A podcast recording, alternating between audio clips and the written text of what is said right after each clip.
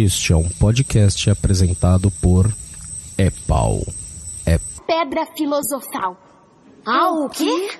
Francamente, vocês não leem, não?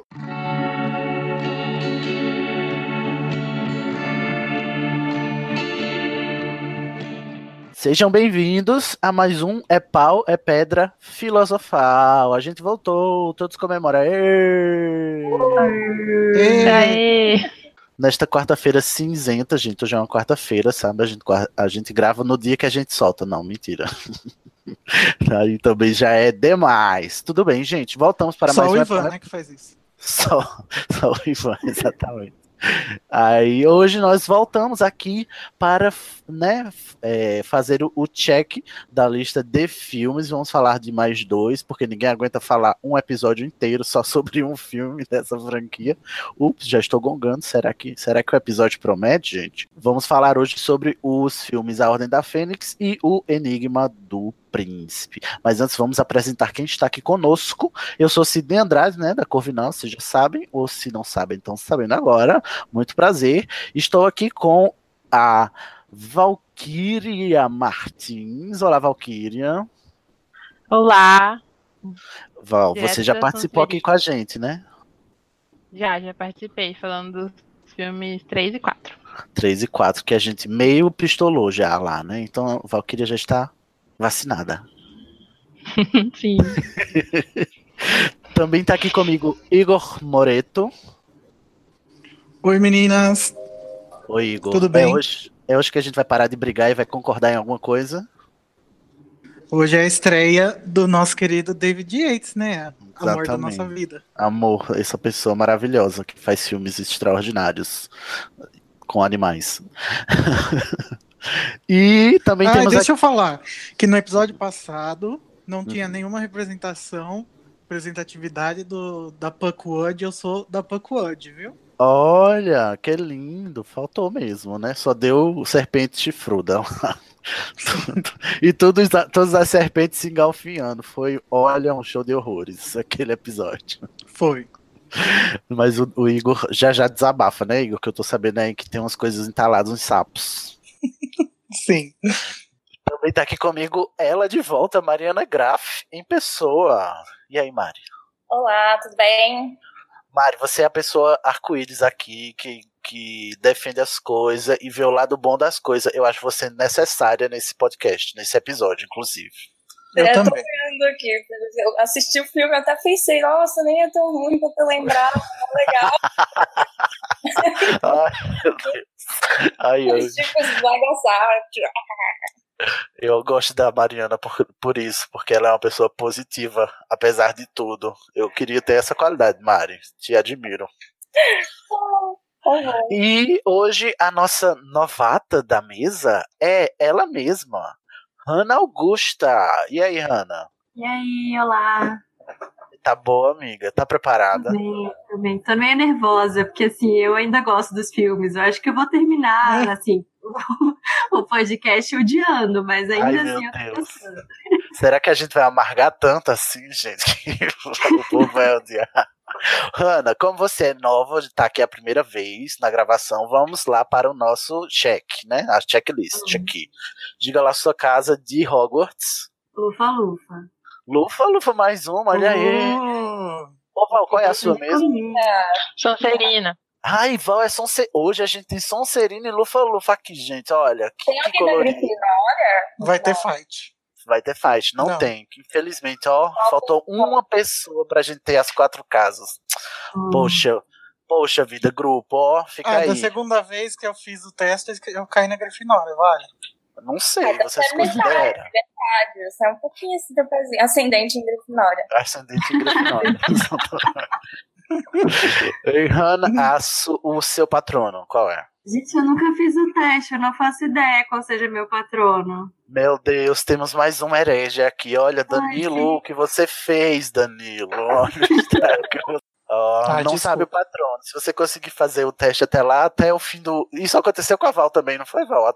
Ah, não, foi com. Não, eu já sabia. Já sabe. Quem foi? Alguém durante o episódio descobriu, a gente só falou no final. Então Ah, pode ser vou, um mistério do episódio.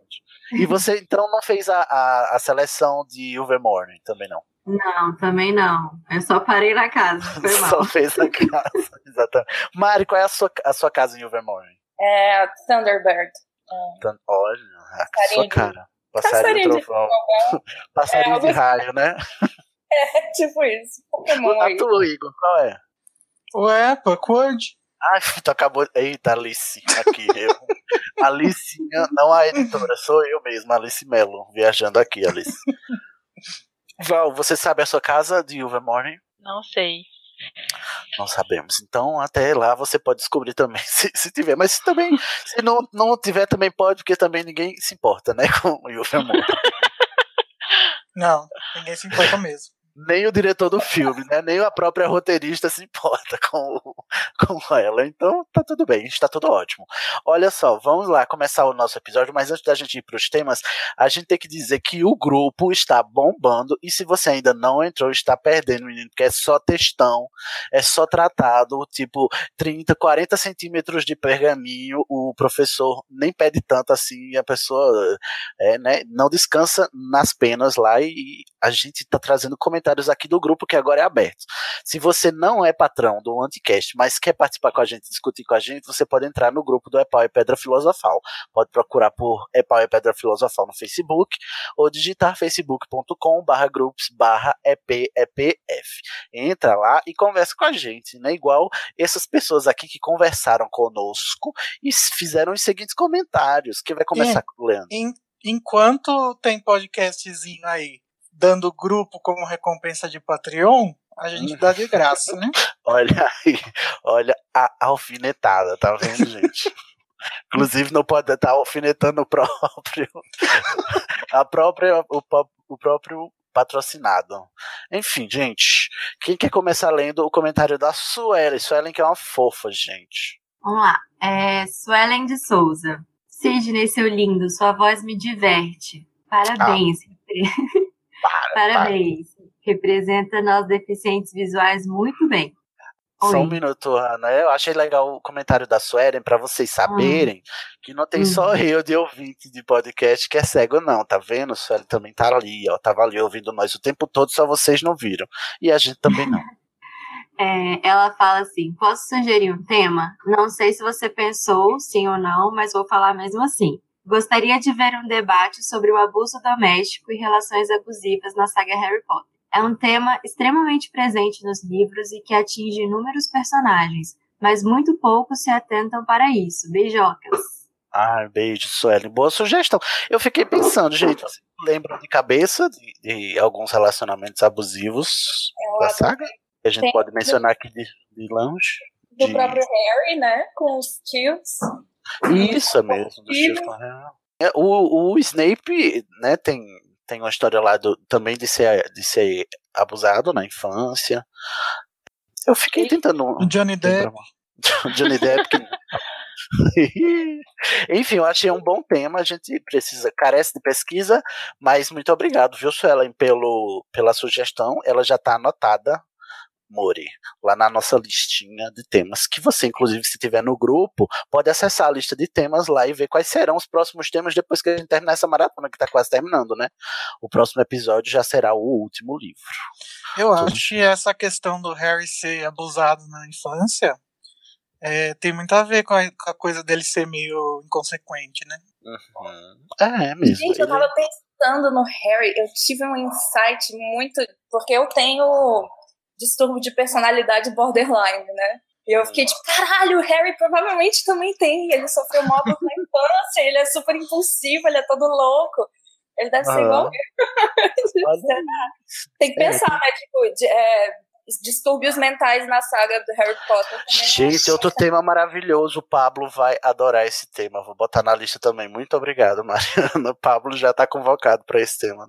Personagens que podem, podem é, exemplificar né, alguns distúrbios mentais. Aham. Doenças mentais, né, no caso. Nossa, já quero agora. nisso, como é que será que eles diagnosticam doenças mentais no mundo bruxo? Será que tem um psicólogo bruxo? Será? Fica a questão, né? Aquele hospital lá só tem. É, eu acho, essa, eu acho interessante isso também. é a mesma coisa daquela. Como que os bruxos aprendem a ler e escrever, né? Uhum, Pelo menos na Inglaterra. Porque eles ficam, eles ficam esperando os 11 anos pra ir pra Hogwarts, e daí em Hogwarts você já tem que saber ler. Já, é, já vai comprando o livro e tudo, tem que ler uns calhamaços. Eu queria entender se, sei lá, eles têm alguma. Se eles se envolvem mais com os trouxas do que a gente imagina, né? Hum, pode ser que sim.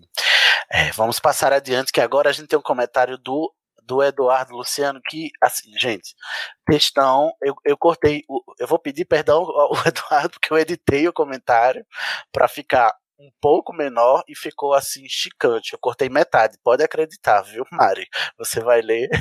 O Eduardo fez um comentário grandão porque ele foi, ele é participa do nosso grupo, ele é, foi o quem editou outro episódio e ele disse que foi editando e anotando o que queria comentar. Aí ficou quase um Nossa. caderno.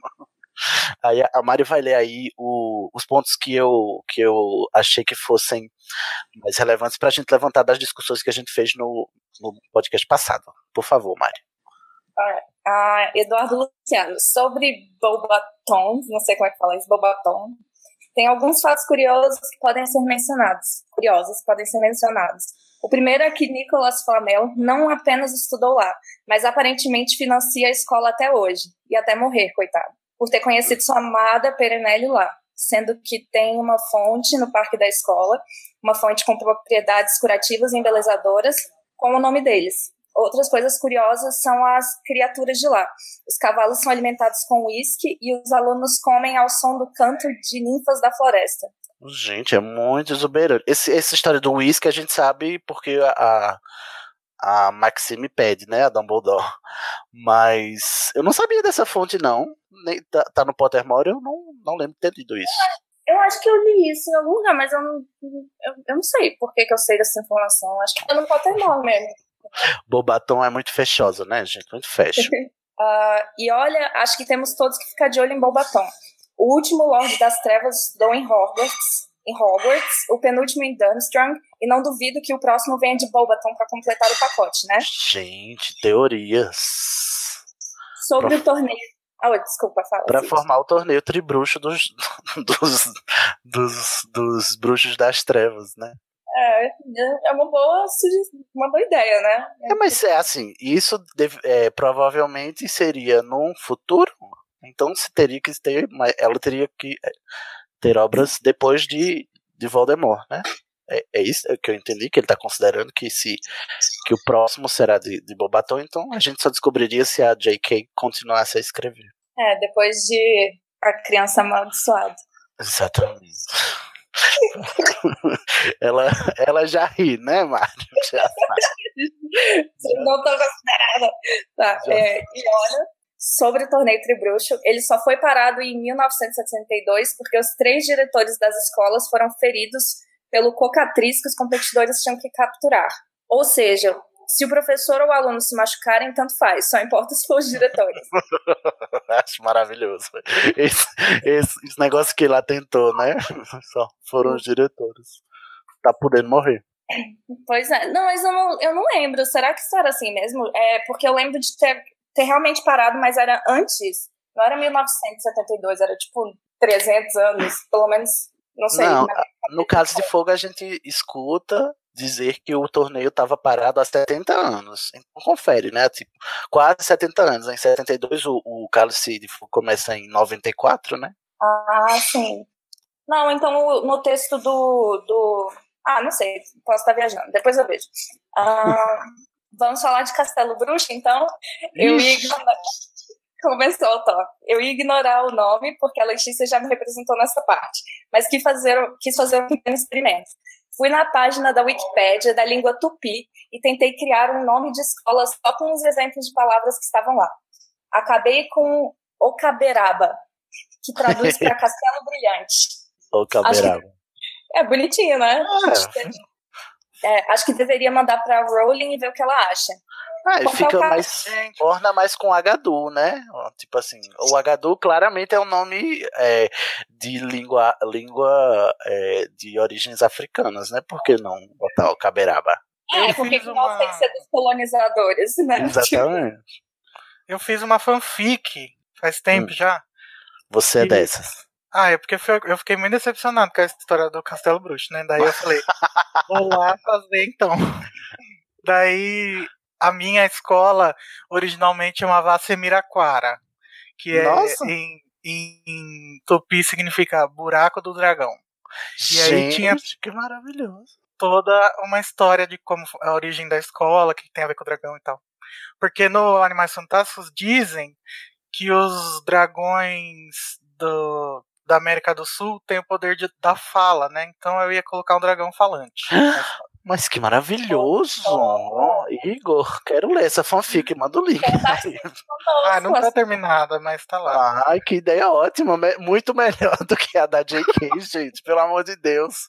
Me ajuda, Rowling, a te ajudar, pelo amor de Deus, amiga, me ajuda a te defender. Ah, e aqui, quanto ao castelo em si, eu honestamente acho ridículo que ele fique no Brasil, já que bem do lado nós tínhamos o Império Inca. Seria muito mais legal e coerente se Castelo Bruxo ficasse no meio dos Andes e faria inclusive mais sentido que os trouxas vissem a escola como as ruínas tipo Machu Picchu. Sim, com, com certeza, isso aí é, matou a pau, Eduardo. Eu Nossa, concordo. mas imagina se fosse Machu Picchu, eu ia ficar em choque lá dentro da escola, um monte de gente olhando em volta, né? Imagina que louco! Não, mas deve ser. Mas o lugar, Brasil. Acho legal. o lugar que fica Machu Picchu é muito mágico mesmo, né? Tipo, só, só chega fazendo uma trilha de cinco dias. É, né, só bruxos chegam lá com facilidade, né? Mas não tinha como É. fazer um trem pra lá, eu acho, né? Que eu acho que é. Ah, lembrei de uma questão que eu queria reclamar do episódio passado. Hum. Vocês falaram que ah, é, é muito longe, a Hogwarts, quer dizer, Bobaton de Portugal, não sei o quê, como que as pessoas vão. Gente, obviamente, eles vão com chaves do portal, né?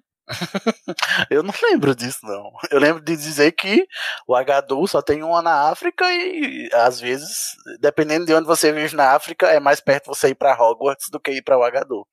Aham. Não, eu Mas- concordo com isso. O negócio da África é meio bizarro. Assim como a Marutokoro, né? Que tem pessoas da China, a China é a maior população do mundo.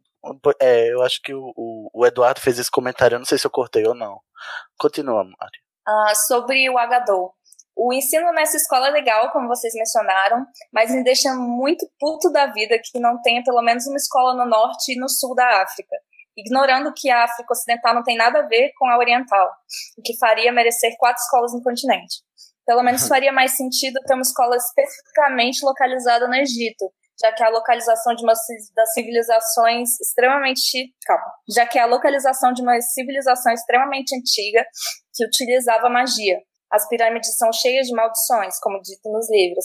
E outra na África Negra, que poderia ser mais similar ao Agadou, que a Rowling descreveu. Não seria bom, mas seria melhor do que temos por agora. É, não sei por que, que ela não falou do Egito, gente. Por quê? Não é, o Egito é tão legal. E, já tem lá. E, E podia já tem nos Olha livros. que louco estudar na pirâmide, gente. Muito louco. Ah, mas eu aposto que foi lá que surgiu os primeiros bruxos. Uhum. Agora a escola japonesa.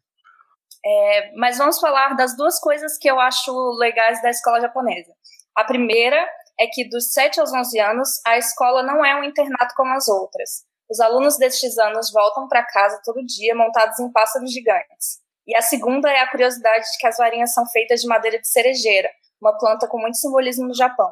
Ah, eu não lembrava dessa informação. As cerejeiras são as sakuras, né? Então, Eu queria uma varinha de sakura agora. Ah, que minha madeira fosse de sakura. Sakura é o nome da, da, da madeira, né? Em japonês. Da É, flor de cerejeira. E ela captura cartas. Captura Também. cartas, exatamente. Ah, já quero. Além de fazer feitiço, você pode capturar cartas. Como é, Mari? Tem que fazer o podcast Card Captors aí. Ixi, eu topo, inclusive. um pra cada carta. Ai, gente, muito legal. Enfim, ah, não vou falar sobre a arma escarlate também, porque não li para pistolar. Foi sensato, mais sensato que nós, né? É, ele acha que é só isso mesmo. Beijos de luz. Beijo de luz. Só isso tudo, né? Beijos, Eduardo. Muito obrigado. Eduardo Beijos estrelados. Ô, ô, Igor, aproveita essa deixa e comenta aí o que é que você tem pra reclamar do nosso episódio aí. Ah, eu não, não vou conseguir lembrar. É que durante o episódio eu fiquei emputecido algumas horas. Eu também, inclusive, comentei muito. Comentou, é. A Mari tava sendo representada lá, a Bia tava. Não, a hora que eu cheguei no link, o Thiago tava muito puto, daí eu já saí já. o Thiago, eu acho que ele teve que ser contido, né? Com, com braçadeiras, porque ele estava full pistola. Ele não pode beber, gente, quando ele tá assim. eu acho, enfim, não sei nem se ele vai gravar com a gente o do Relíquias da Morte, se vai dar tempo dele ler, mas prevejo mortes, mais mortes do que já tem no livro. Não, ainda mais que aquele lá, aquele lá, ok, eu, eu entendo falar mal do, do fim, do, do epílogo, que eu, ah, nossa, epílogo. Foi uma, foi uma decisão muito grande de ler. gente, vocês querem. Você... Não, pera, uma pausa dramática aqui, porque esse será o próximo episódio. Se o Tiago não tiver, eu vou fazer questão. Escuta, tá escutando, né, Tiago? Eu vou fazer questão de que, mesmo que você não queira falar nada sobre o livro, eu quero muito ouvir sua opinião sobre o epílogo. Essa eu não quero perder. Vai ser épico. Por fim, gente, temos mais um comentário que é da Tatiana, que já tinha comentado no episódio anterior, né? É... Eu tô Val, pesquisando, você... desculpa, Sidney. E a, a África tem um milhão de pessoas só. O é continente tem um deserto, né, amigo? No meio tem um, um, um, ligeiro deserto no meio. Ah, então não sei lá se é muito, se é pouco, né? Uma, uma escola só. É porque a quantidade de bruxos é bem menor, né? Do que a de, de trouxas. Né, a proporção. É. Enfim, gente, a gente fica. Mas mesmo assim, o que você comentou, eu acho que estava no comentário do Eduardo que, que eu acabei cortando, é que é, ele, ele falou que era ridículo mesmo Mahotokoro ser no Japão e, e pegar. Se fosse só pelo Japão já dava problema, porque só o Japão já é mais populoso do que muito país gigante aí no mundo, entendeu?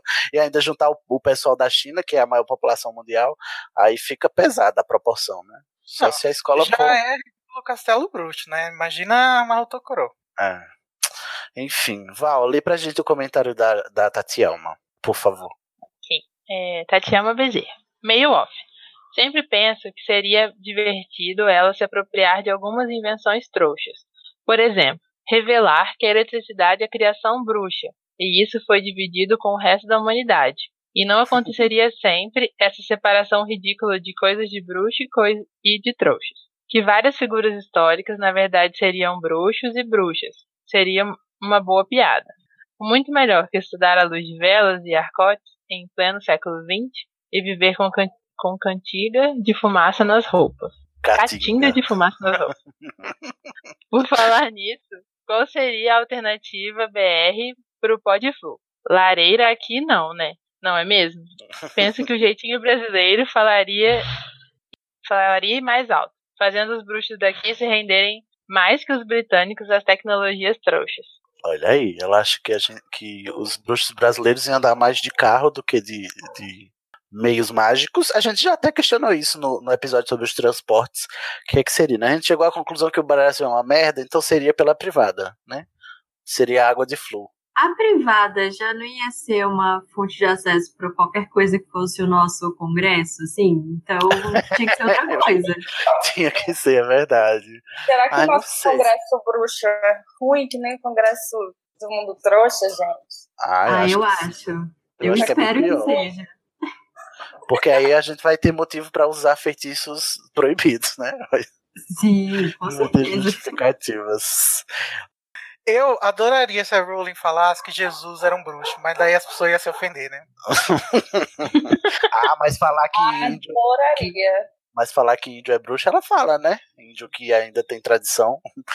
Da religião dos outros, ela fala. Da dela, ela não fala, não, né? Pois é.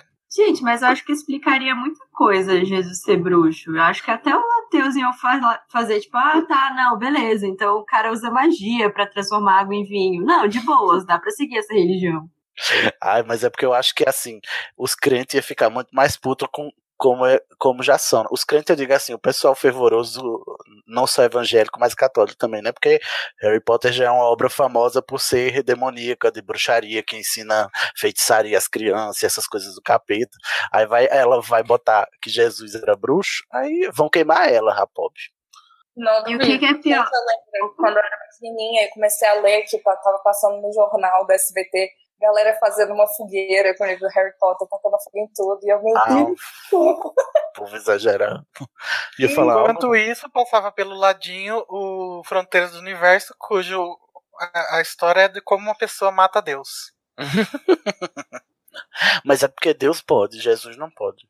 E quem Ah, ia ser tá. mais odiada? Rowling por falar que Jesus é bruxo ou Dan Brown por falar que Jesus era casado? Eita, fica aí os dois a 80 km por hora, quem chega primeiro.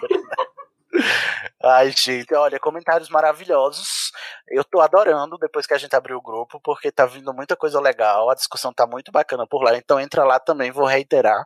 É, você vai no Facebook e procura por Epau e Pedra Filosofal, um grupo, ou você digita no browser facebook.com barra grupos barra epepf e vem conversar com a gente sobre Harry Potter e tudo que concerne a cultura bruxa, vem, gente. Ai, gente, agora a gente vai ter que entrar, né? Não, pode, não dá mais pra evitar, né? Vamos lá. Ficam prontos para embarcar nessa viagem é, David e Etiana. Ah, não, mas estamos aqui, né? Começando a nossa primeira parte aqui do episódio, a gente vai falar primeiro, né, pela ordem, sobre Harry Potter e a Ordem da Fênix. Esse filme Começar pela ordem. pela. Eita, foi mesmo. Começar pela ordem que veio. Pela ordem, na ordem é a ordem. E a Ordem da Fênix, né? O título original vocês já sabem, né? Eu não vou repetir porque eu não vou gastar meu inglês. Ele foi lançado no ano de 2007, o ano em que nada mais, nada menos, o último livro da saga estava sendo lançado também. Então esse ano foi bombástico, até porque o filme, né, foi um pouco coisado. Mas o livro também estava chegando aí, né? E estava todo esse furor. Onde é, vocês lembram onde é que vocês estavam em 2007? Pela, para a Ordem da Fênix, vocês estavam empolgados para assistir e tal, depois do, do Cálice? Ah, Ah, eu eu imagino que eu tava. tava empolgado, mas eu não lembro, não. Eu não lembro também não, mas eu acho que sim, porque foi bem perto quando eu comecei a ler os livros, então acho que tava bem a louca do Harry, sim. Ana, lembra?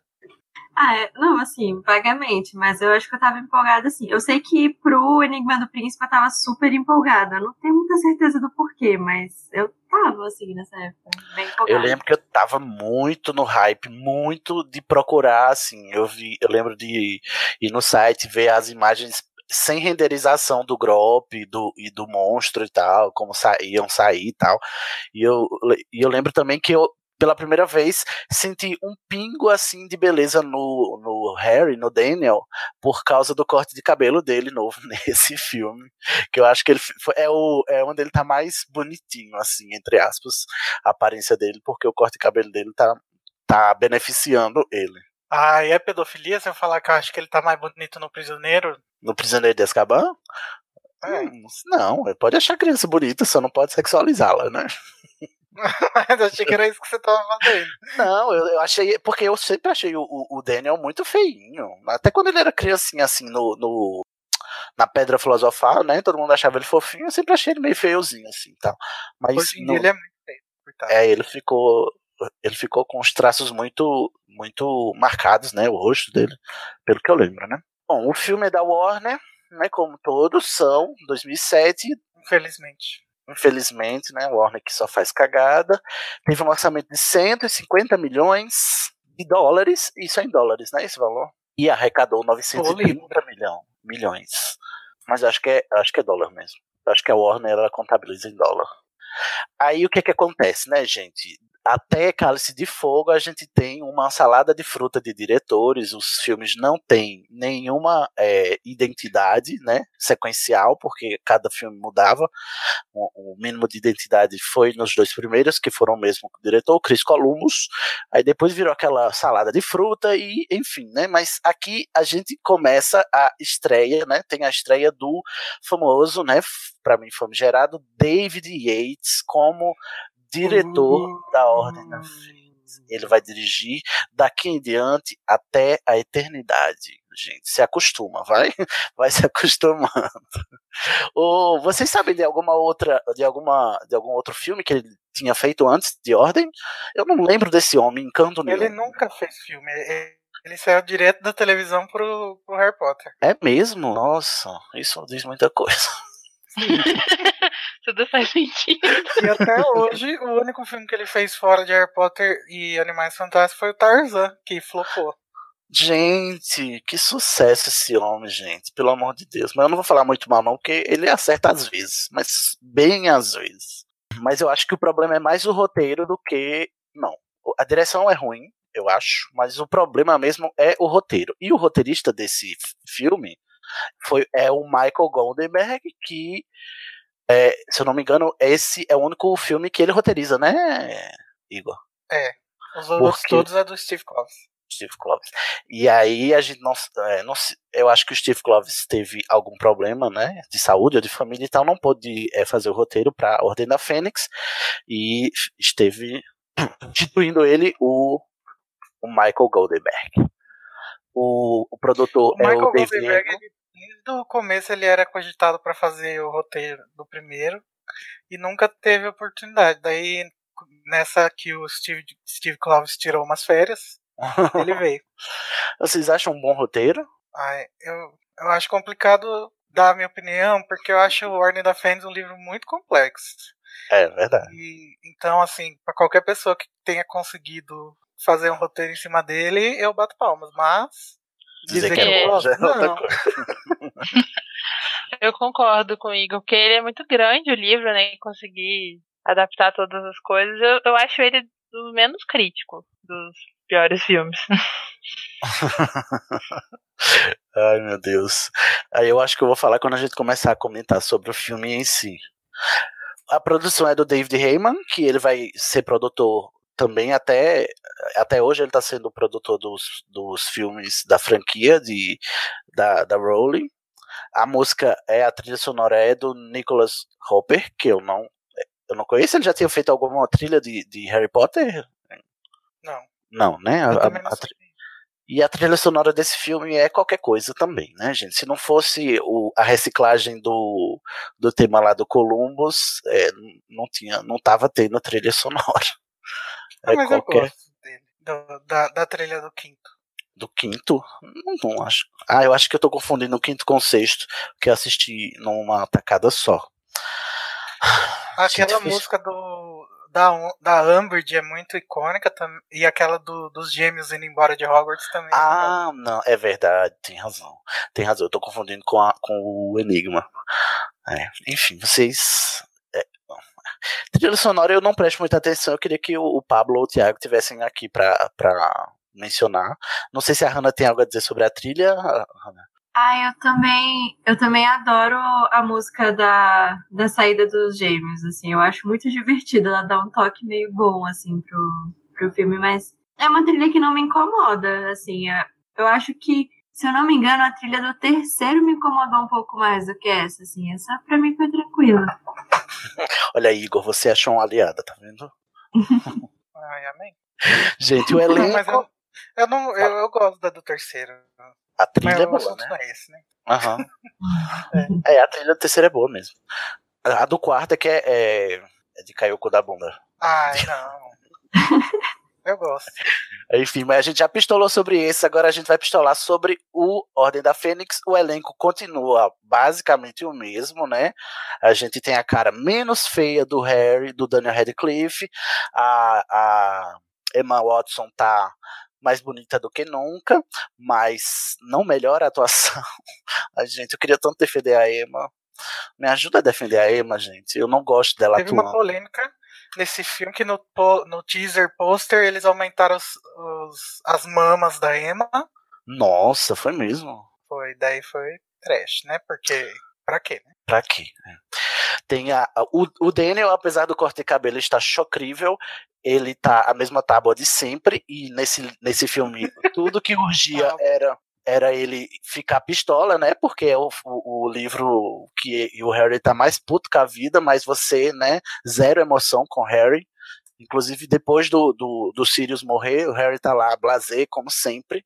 O, o Harry não, o Daniel, né? Não, não o Harry, porque o Harry sai quebrando todo no, no, no escritório do Dumbledore. E, gente, para vocês não dizerem que eu estou de complô, o Rupert Grint, esse homem é maravilhoso, gente. Esse homem. Eu, eu queria eu queria me casar com esse homem se eu já não tivesse um boy aqui, entendeu? Porque ele é muito legal, porque ele faz do Ron um, perso um personagem gostável nos filmes, entendeu? Eu não sei se é o roteiro que dá menos oportunidade pro, pro Rony é, ser babaca, mas ele é mais grumpy do que no livro que ele é só chato.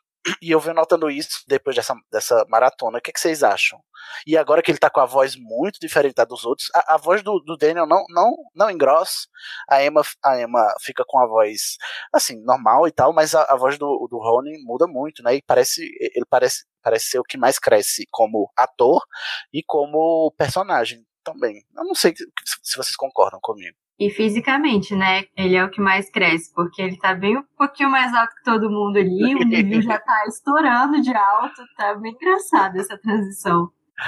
É, ele fica enorme, né? Fica até é, diminui o, o, Daniel, né? Na, na perspectiva. Sim, ele vai Bom, encorpando, né? né? Porque o Rony nos livros também é, é bizarro alto, né? Aí, assim, é meu, meu, a minha meia culpa é que eu, eu gosto do Rony nos filmes. É engraçado isso. Eu, não, eu só não gosto dele nos livros. Porque nos filmes ele, ele é mais agradável. Assim, embora seja menos trabalhado também, porque os filmes não dá tempo de trabalhar personagem nenhum, né? Não sei se vocês concordam. Ainda mais nesse filme aqui que é tudo corrido, tudo muito apressado. Eu tenho uma questão específica com, com o Ronnie, porque eu também acho que ele é muito mais divertido no, nos filmes, e aí eu fico tentando justificar as atitudes deles no, nos livros, assim, todos. Não, ah, é aquele menino filme, ele é pessoa é, ótimo. Ele é legal. Exato. Ai, fica o conflito, né? Mas o Igor fica aí, já tá, eu já sei que ele tá fumaçando aí já. Botou no mudo que é pra não ouvir os, os ranger de dentes dele. Ai, eu tô achando que eu tô falando demais, quero que as meninas falem. Mas eu, eu gosto muito do Rony, como todo mundo já sabe. Eu gosto do Rony nos filmes, mas acho que ele virou muito alívio cômico. Hum, ah, talvez seja por isso que eu gosto dele, né? Porque ele não. O que, é que você acha, Val, do, do Rony? Do trio em geral? Gente, eu confesso que eu não lembro muito do livro, porque eu li tem tempo. Mas eu gosto bastante do Rony dos filmes, concordo com o Igor que ele funciona bem como alívio cômico. Mas acho que no, no livro 5 o Rony é muito trabalhado. Eu lembro que a história do quadribol do 6 começa bem no 5, se eu não tô enganado. Uhum. E aí fica um buraco, porque de repente ele começa a se envolver ali, e de repente no 6, meu Deus, já quer ser goleiro. É verdade. E... Ah, isso. Aí eu acho que falta trabalhar um pouco a personagem, mas eu gosto bastante dele. Uhum. Ah, eu acho que nessa, nesse filme o, o Daniel consegue melhorar um pouquinho, né? Porque ele não é, era o melhor dos atores. Eu acho que nesse eu não sei, eu acho que o diretor conseguiu tirar um pouco mais dele do que os outros. Uhum. Mas, não sei, eu tenho a impressão de que neste filme, o trio não é exatamente o, os personagens principais, assim.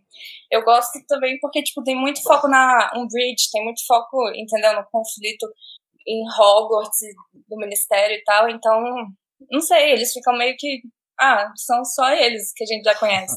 Uhum. Tem muita, muita coisa acontecendo, né, ao mesmo tempo, realmente. Exato. E se no livro tem essa coisa de ter muito dentro da cabeça do Harry, uhum. eu acho que no, no filme fica mais fica mais político, de certa forma, tipo, do que eu lembro do livro. Hum. Sei, não sei, também. É. Continuando com o elenco, é, tem o Ralph Fiennes ainda como o Voldemort, né? Ele é ele é ok, o Voldemort só faz uma. só dá um close no final, né? Então, nada de muito desafiador para um ator. Não sei o que, que vocês acham. Ninguém acha nada do Voldemort. Tá bom, então passaremos. Eu gosto, né? Não, é porque meu, eu tava brigando com meu irmão, tava fazendo barulho. Mas eu, eu gosto dele como Voldemort. Ah, é, o... parecer muito, eu gosto dele no final, quando ele tá lá. You are a fool, Harry Potter. And you ah. everything. Eu adoro ele falando isso. Eu fico tipo, ai, muito bom. o Ralph, eu tenho uma, um crushzinho no Ralph, sem, sem a máscara, né? Do, do Voldemort, que ele é, ele é bem charmosinho. O Ralph né, como Voldemort, já disse, tem o, o, Michael Gamble como o Dumbledore, que ainda é aquele Dumbledore despirocado. Eu não consigo aceitar esse Dumbledore, gente. Me segura. Eu tô descobrindo que eu não, não tem Dumbledore na série Harry Potter, gente. Dos filmes não tem.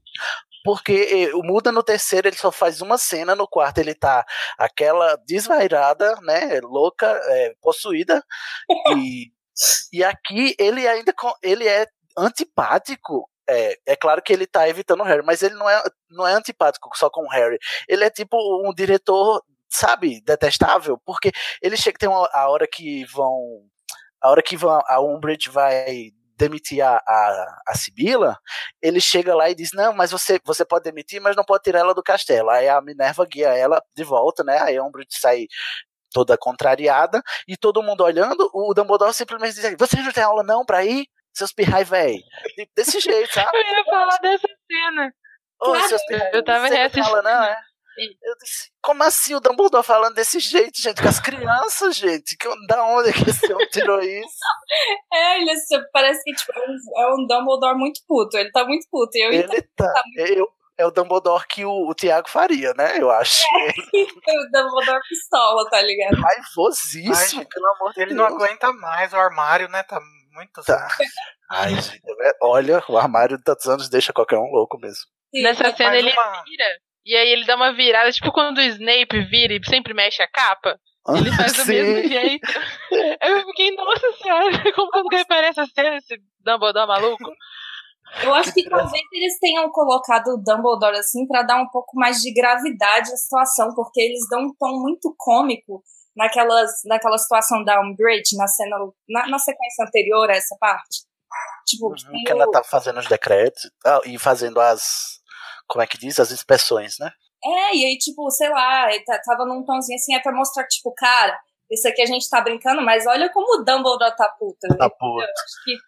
Ai, Mariana, olha, você é um amorzinho mesmo, porque é, eu não conseguiria tirar essa análise. eu, eu adoro Mariana. A Mariana vai salvar. Vai salvar, exatamente. Faz sentido, Mari. Inclusive, concordei aqui, ó. Já tô reclamando, já, já tô mudando de ideia aqui. Agora, é... esqueci o que eu ia comentar, Esse gente. Foi o último filme feito que eles não sabiam que o Dumbledore era gay. É, ele que a gente vai saber já no próximo, né? Aí tem a. a é... o, o, Gary Oldman, né? Como o Sirius Black, tá ok. Também não, não achei grandes coisas. Assim, o, eu tenho sentimentos conflitantes com o, o, com o Sirius enquanto personagem. No filme, como ele perde um pouco a força, né? Porque ele perde espaço também, aí acaba comprometendo a, a própria. Não sei, para mim o, o, Gary ficou meio apagado, assim, porque ele, ele tinha muito mais potencial. Sim. Sim eu, eu, as cenas dele são muito boas, exceto a última, né? A última Sim. cena dele eu odeio. Mas assim, ele parece um irmão mais velho, assim. É, parece um irmão mais velho, parece o, o padrinho. É, ele, porque ele entende muito o Harry, porque eles estão muito iguais, eles estão na mesma situação de isolamento. Assim. Na mesma idade mental. É, também. ele, é, ele é muito charmoso, eu acho ele muito charmoso, então acho que ele consegue vender muito bem os Sirius antes de, do fatal, do fatismo. Do fatal. É... Ai, gente, eu vejo uma dificuldade muito grande que eu, eu não sei se é o David Yates, é, tem de representar os personagens, sabe? Porque os únicos personagens que são bem representados para mim são os que têm a personalidade mais fácil assim, de representar. Tipo o Hagrid, que é o escocês escroto. Os caritados, ah. os caricantes, né? É, e o, o trio, né? Mas, mas eu acho que eles têm, não por causa da personalidade rasa, mas porque eles têm mais tempo de tela. Uhum. sei e lá. Porque é, eles estão a quatro faz. Esse é o quinto diretor que eles pegam, né? Também. É, eu gosto tanto do Lupin no livro, e aí no filme é tipo, whatever. Eu, eu sinto muita falta dessas coisas. Uhum. Para terminar o elenco aqui, no, nosso elenco fixo, né? Tem o Alan Rickman, que é, é, bom, o Alan Rickman eu não consigo fazer críticas a ele. Quando ele vira para a Umbridge e ela, ela fazendo a inspeção, ela pergunta: Você você tá aqui há quanto tempo? É, 16 anos. Você sempre quis a cadeira de não sei o quê? Sim. Aí ela pergunta: E nunca conseguiu? Aí ele vira para ela e fala: Obviously. Essa é a melhor. Eu, ai, como eu essa adoro esse. Essa é a favorita dos filmes. Eu Cara, ele é muito bom. O timing Ele é- é muito perfeito. É muito. Ai, Alan Rickman, me beija, seu lindo. Fique em paz onde, onde, onde quer que você esteja. Mas ele é muito legal, apesar do, do, do Snape que ele faz não ser o Snape do livro, né? Ele é um Snape melhor, né? É, eu também É, eu acho. prefiro Eu acho. ele. Menos revoltado. Menos revoltado, escandaloso, né? É. Hum. Aí a gente tem como adição a Helena Bonham Carter como a Bellatrix Lestrange, desvairada. Vocês gostam da, da, da Helena como Bellatrix? Ela é aquela piradona dos livros? É, é compatível pra vocês? Pra mim é 100% compatível. Eu acho sensacional a personagem da Bellatrix. Tipo, quando ela começa a gritar, eu matei Sirius Black! É tipo, meu Deus. Muito louco. Quando ela sai de Azkaban, né? Aquela cena que mostra quando tá, ela fu- fugiu de Azkaban. Sensacional. Tipo, muito ela mesmo. Ela lambe a, a marca negra, né? Ela é, é piradona mesmo. É, Eu não gosto Eu- dela em um momento só no filme, mas eu, no geral, acho que eu tô de boas com ela, assim. Qual momento, Mari? Eu não gosto quando ela tá com medo do Harry. Eu acho isso muito incompatível com a Bellatrix. Assim, eu acho que eu falo, não, ela já tá zoando da cara dele, ela não tá com medo dele, tá ligado?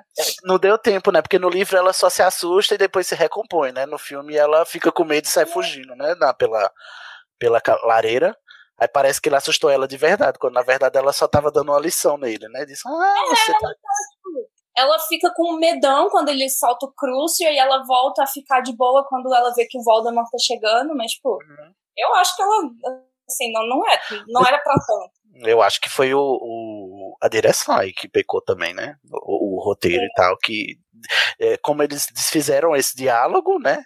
Inclusive quem fala, quem fala que você tem que querer, né, pro Harry no livro é a Bellatrix, que, é- porque ela não tá assustada com o Harry, só porque ela, né, fez um beliscãozinho nela com um crucio de criança, mas aí no, no filme quem fala isso é o próprio Voldemort anunciando a sua chegada no ministério. Temos o Jason. Vocês querem comentar mais sobre a, a- a Helena Bonham Carter? Acho que a Hannah ia falar alguma coisa. Mas eu nem lembro mais o que, que eu ia falar, então segue em Oh. frente. Desculpa. Não, tudo bem. Não Quando importa, lembrar, bem. Tá bom. Ah, temos o, o Jason Isaacs como o Lúcio Malfoy, né? Que, que aparece da pinta lá também, né, com, seus cabe com essas cabelas loiras. Malfoy já vou. Ah, eu não acredito que eu vi essa piada. O quê? Desculpa. Malfoy já voltou. Quem é a atriz da, da, da, da Umbridge? Mari? Imelda Staunton. Imelda Staunton. Umbridge, essa mulher detestável, né? Que é pior ainda nos livros, né? Porque aí você tem um pescoço pra apertar agora, né? Não são na só palavras. Vocês gostam dela? Ela é- está odiável? Tá muito. Aquele... Eu odeio. Eu odeio odiá-la. Eu amo odiá-la, né? Tipo, Sim. ela é maravilhosa. Mas no livro ela Eu acho Mas ela maravilhosa. Peraí, um de cada vez. Hanna. Eu acho ela cheia de manias, muito incrível. Ela, tipo, a- o papel da pessoa detestável. Você fica com raiva dela de verdade. Tá de parabéns, atriz. Val. perfeitinha. Eu acho ela sensacional pro papel. Eu lembro quando eu assisti o filme certinho, assim, poucas coisas eu lembro, mas dela eu lembro, assim, da, da sala dela, eu lembro que era imagi- exatamente como eu imaginei. E ela é Uhum. extremamente detestável, não consigo ver o que ele não odiar ela do começo ao fim, que, que ela que o centauro pega. É centauro? É. Que o centauro pegam ela e falo, pelo amor de Deus, leva essa mulher embora logo. Porque eu odeio ela. Ai, ela é muito bem adaptada, assim, ela é não é bem adaptada, ela é muito fielmente adaptada, né? Eu, acho que dos personagens, ela é a que. Esses personagens passageiros, ela é a que mais eh, se destaca na, na série dos filmes, porque você tem quase a mesma sensação que você tem no livro vendo a atriz lá só fazendo. e a vozinha Ai, dela. ódio. Eu também morro de ódio. E aqueles gatinhos miando na sala, tem agonia. Ai meu Deus, quando entra na sala dela, eles começam a miar, ficam uns miadinhos de fundo, eu, eu fico angustiado. E ela é com muito cara de pau, cara. Tipo, dá pra ver. Ela, na hora que o Harry tá lá escrevendo na mão a primeira vez, escrevendo um negócio embaixo da. Aí ela olha pra ele assim, ai, você tá merecendo isso. Ela é muito cara de pau. Disse, então, Céu, você merece a dor. Ai, Potter. gente. Ai, que ódio. E a melhor cena de todas pra mim é quando eles vão levar ela e ela fala: Ah, Harry, fala que não é nada disso. Aí ele vira pra ela: Desculpa, professora, mas não devo falar mentiras. Olha, parece que o jogo virou, não é mesmo, querida? Eu também adoro essa cena. Adoro essa cena, mas assim, eu já vou começar aqui, já que a gente terminou o elenco e as coisas técnicas, eu já vou começar aqui pistolando um pouco. Calma, o filme. não terminamos o elenco que a gente vai falar de Luna. Sim, menino, como é que a gente esquece de Luna, que é a melhor a melhor coisa da franquia, né, gente? Vamos combinar que Luna é essa pessoa maravilhosa que foi lá, perseverou, é, disseram que é, não sabendo que era impossível, foi lá e fez e virou a personagem mais fantástica da série, de, a, daqui por diante, porque no filme ela ganha muito mais destaque que no livro, porque ela, ela ganha falas que são de outros personagens que não estão, né, na, no, no filme, e, ai meu Deus, eu amo a Luna, eu amo essa atriz, ela fala de um jeito assim, mas mesmo assim, você acredita que ela tá lá no ministério, fazendo aquelas, aquelas lutando contra os comensais da morte, assim, toda durona também, eu, eu adoro a Ivana Lynch, que é o nome da atriz, que fã de Harry Potter, né? Teve teste, 7 mil pessoas, 7 mil pessoas eram testadas para a Luna e foi ela lá. E teve um, um, um moído aí, não foi, Igor? Sabe? Contar pra Ai, eu sei que a Ivana ela já conhecia a J.K. Rowling antes, por correspondência. Ela era muito fã de Harry Potter, tinha mandado cartas para J.K. Rowling. É, mas sobre a contratação direitinho assim, eu não sei, mas eu sei que depois, quando a Rowling ficou sabendo, ela falou: Ué, mas como que é seu nome mesmo, garota? Ela, ah, mas eu te conheço, né? Te conheço. Ó, Ivana fez o contrário, não esperou a carta, foi lá ela mesma mandou a carta para Hogwarts e chegou lá, gente. Pois então é, vamos todos. estamos aqui ainda. Sigam o aqui ainda. exemplo dela, gente. Vamos todos seguir o exemplo de Ivana Lynch e vamos todos mandar cartas para Hogwarts. Ei, Mari, faz isso. É, não, Mari. Essa é dura, Mari. Você é a nossa única Ou um tweet esperança, Mari. pra Jo, né? Pode ser os dois. Uma carta pra Hogwarts um tweet. Também tá Um dias. É verdade, ela é mais alcançável magicamente com a Jill. Sim, é, Hannah, você quer comentar sobre a Ivana, sobre a, a Luna? Não tem o, o Tiago aqui para pistolar sobre ela, eu tenho certeza que ele detestou a, a, a Luna. Ai, gente, não, não dá pra detestar ela, não. Por quê? Eu acho ela ótima, até porque eu pude vê-la pessoalmente na Comic Con e ela é maravilhosa. Ai, meu Maravilhosa. Deus, eu não acredito que eu estou falando com essa pessoa que falou que viu a, a Ivana de perto. Nossa, eu fiquei pertinho do palco, foi incrível. Ela é, assim, fanzona até hoje. Eu acho muito maravilhoso. Hoje ela representa demais o fandom. Ela tá, inclusive um dia desse ela tava, um dia que eu digo é uns anos atrás, ela tava cobrando da J.K. Rowling a enciclopédia que ela prometeu e até hoje não cumpriu. Aí a Ivana disse: "Ah, cadê? Cadê, amiga, a enciclopédia que todos nós esperamos e você ainda não fez? Aí, Ivana é muito Ivana- gente como a gente, né, gente? Inclusive, Sim. ela tem um podcast sobre veganismo. Mentira. Veganismo. Ai, tudo a cara da. E a cara da, da Luna, né? Luna com é seus. Luna, cara. Eu acho que a J.K. se inspirou nessa mina pra fazer a Luna. Porque não é Eu acho que ela leu as cartas da, da, da Ivana e ficou no subconsciente dela, ela escreveu tudo que a menina mandava. Aí ela disse, oxi, eu tô vendo aí, ó, o que você tá fazendo, tá me plagiando minhas cartas. São, Me contrate. Me contrate. Já, tá- já que plagiou, agora contrata, né, querida? É, Ivana, que ela mesma, Ivana Mello, fez seus brincos de rabanetes para o, o filme. Os brincos de rabanetes que ela usa são de, são de próprio punho, né? Fabricados por ela mesma, pela atriz. Muito legal. Ah, eu adoro a Ivana. Eu acho que eu vou, eu vou fazer um, um fandom da, da, da Ivana aqui no Brasil. Ela é muito sangueira, né, cara? Até brinca, olha só. É, muito zagueira demais.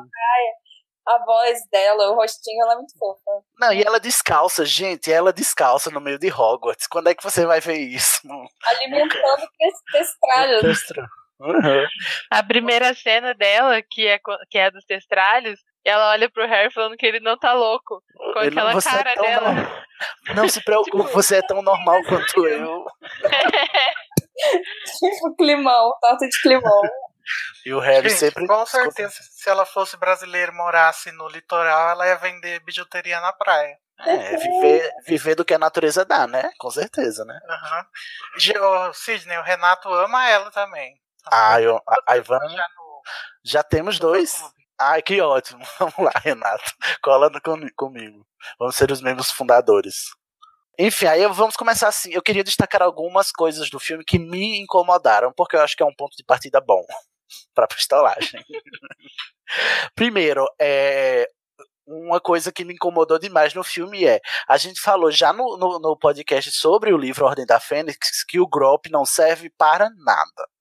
Aí vão e me fazem o Grop no filme para tomar tempo de tela que podia ser aproveitado com outras coisas, porque o Grop também não serve para nada no filme, nada, nada, nem para nem para atrair os testralhos ele serve. Ele é só um negocinho ali. Podia ter, o roteiro podia ter dado qualquer desculpa para Hermione levar a Umbridge para a floresta. Não. Mas não não ornou, não gosto do Grop. O que, que, que, você faria?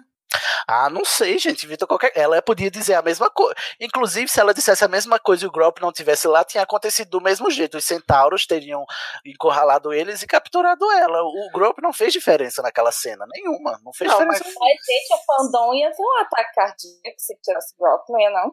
Ah, mas o, o, o fandom ah, que foda-se o fandom, gente. Pelo amor de Deus.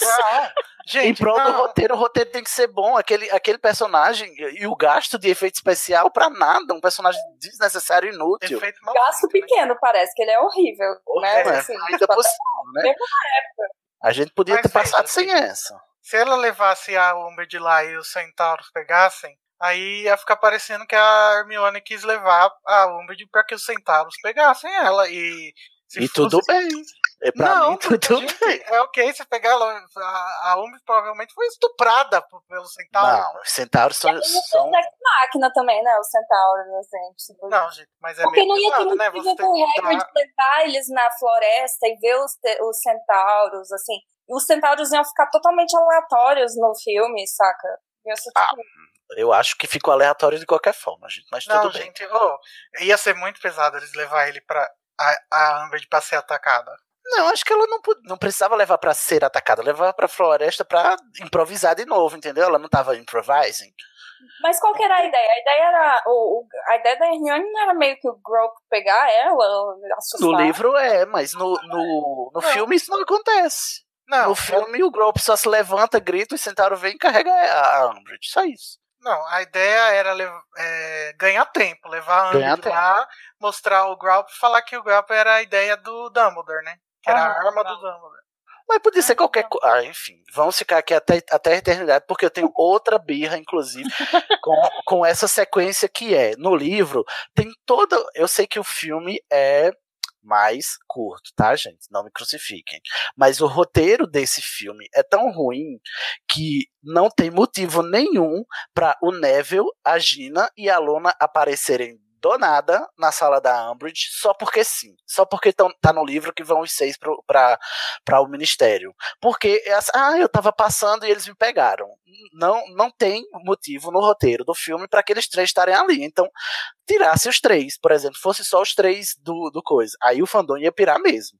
Ou então fizesse uma justificativa para eles três estarem lá. Não tem, não tem justificativa. De repente eles aparecem. Não é tipo porque o, acabou de acontecer o negócio dos gêmeos e aí eles vão atrás dos Weasley e aí o, a, o Neville e a Luna estavam tentando ajudar a Gina?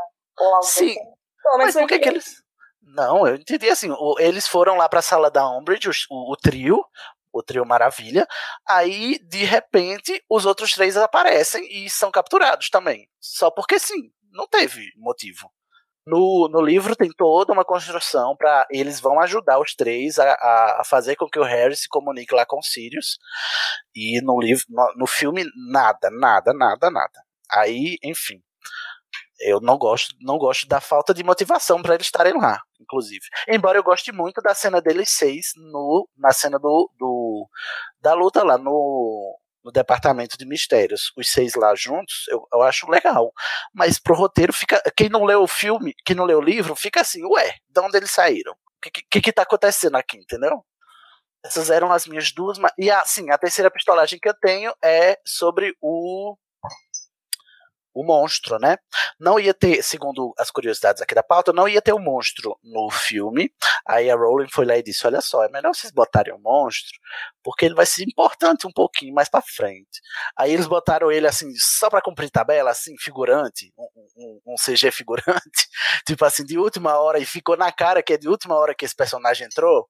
Aí, meu Deus do céu, eu fiquei como, né? Esse roteiro é todo furado, gente. Todo furado. Eu não consigo. Não tem sequência, não tem sequenciação assim. Não, Não, parecem aí, blocos de coisas acontecendo. do- Mas o monstro realmente é bem jogado. Ninguém que não deveria lembrar dele. O monstro ah, tinha que aparecer porque era importante, mas daí a cena que ele é importante no sexto não tem. Ou seja, Exato. podia ter cortado tudo, né? Podia, exatamente. É. Aí, é, não sei, você, o que, é que vocês querem destacar do filme aí? Eu tô só amargando aqui. O que vocês acham legal do filme? Ai, gente, eu fiz as anotações tudo na ordem, agora estou ano- ah, então vamos seguindo as suas anotações, que é legal também. Vai- vamos lá, Mari. Minha primeira anotação é sobre as coxas da Tia Petúnia. Porque tem uma cena que ela tá de vestidinho. De quem? E Peraí. Tia Petúnia, é, ela, a cena, o filme não começa no verão e tá Ah, muito esse- quente. Ai, obrigado por me lembrar. Outra cena horrível. Desculpa te interromper, Maria, porque essa essa introdução ah, destruída a introdução, o que pra mim é uma das melhores dos livros, a cena dos Dursley. No filme é outra coisa totalmente jogada, totalmente qualquer coisa. Aquela senhora Fig atuando com a bunda, na, olha, eu fico possesso. E os, os Dursley estão muito ruins nessa cena. Eles estão muito sem senso. Não dá senso de urgência em nada, sabe? Essa, a cena principal. E, e essa cena era, sei lá, era o que tinha que dar o tom do filme. E para mim não, não pegou, não funcionou nada. Eu só brochei com, essa, com, com a sequência inicial. É, eu acho que a, a atuação deles era muito caricata, muito tipo, ai, olha eu aqui com muito calor e eu aqui comendo bolo, saca? E o jeito que ela pergunta do Dudley, tipo, tá super jogado, assim, nem parece que eles estão tão preocupados assim. Aí eles vão entrar no carro, né, escondendo o Duda, tipo, super. Não ficou tão claro pra quem não assiste, quem não leu, que eles estavam tentando esconder, eu acho que, tipo, era Aham. Dursley. E não dá senso, o senso de. E também não dá o sen, o, a sensação de que. Puta que pariu, agora fudeu o Harry, não tem mais escapatória, entendeu? Não tem o Dumbledore mandando a carta. Eu sei que é cortando pra que, que caiba no filme, mas eu achei mal adaptada essa sequência da a sequência inicial. E até também essa coisa do tipo, ah, o Harry fez mágica e ele vai ser expulso porque ele é menor de idade. Tipo, cara, eles deviam ter falado que era só por causa do, do Duda, de ter feito na frente do Duda. Na frente do Dumbledore. Porque ele já fez magia em casa, cara. Já- Tá fazendo magia em casa há anos. Ninguém nunca falou nada.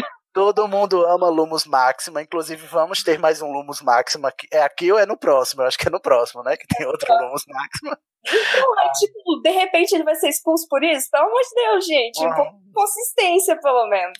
Vamos pôr a mão na consciência, né, David Yates? Já que o, o Quarão não teve a, a mão na consciência, não colocou. Ai, Mari, pode seguir com as suas anotações.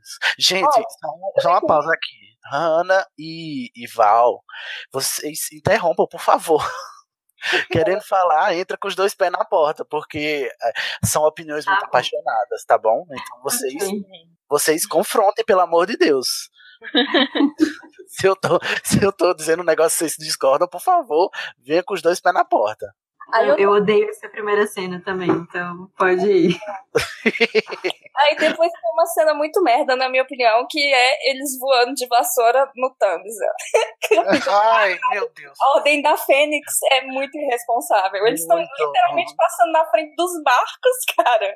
Exatamente. Assim, ah, vamos dar um rolê ali pela, pela, por Londres, né? Vamos, vamos ser vistos por todos, enquanto Não, a gente tá tentando te, te proteger, né? Te esconder. E não só, eles estão tipo, ah, os, os trouxas não podem ver. Aí depois, numa cena depois, eles estão, tipo, passando, dando tchauzinho pros trouxas na vassoura, tá?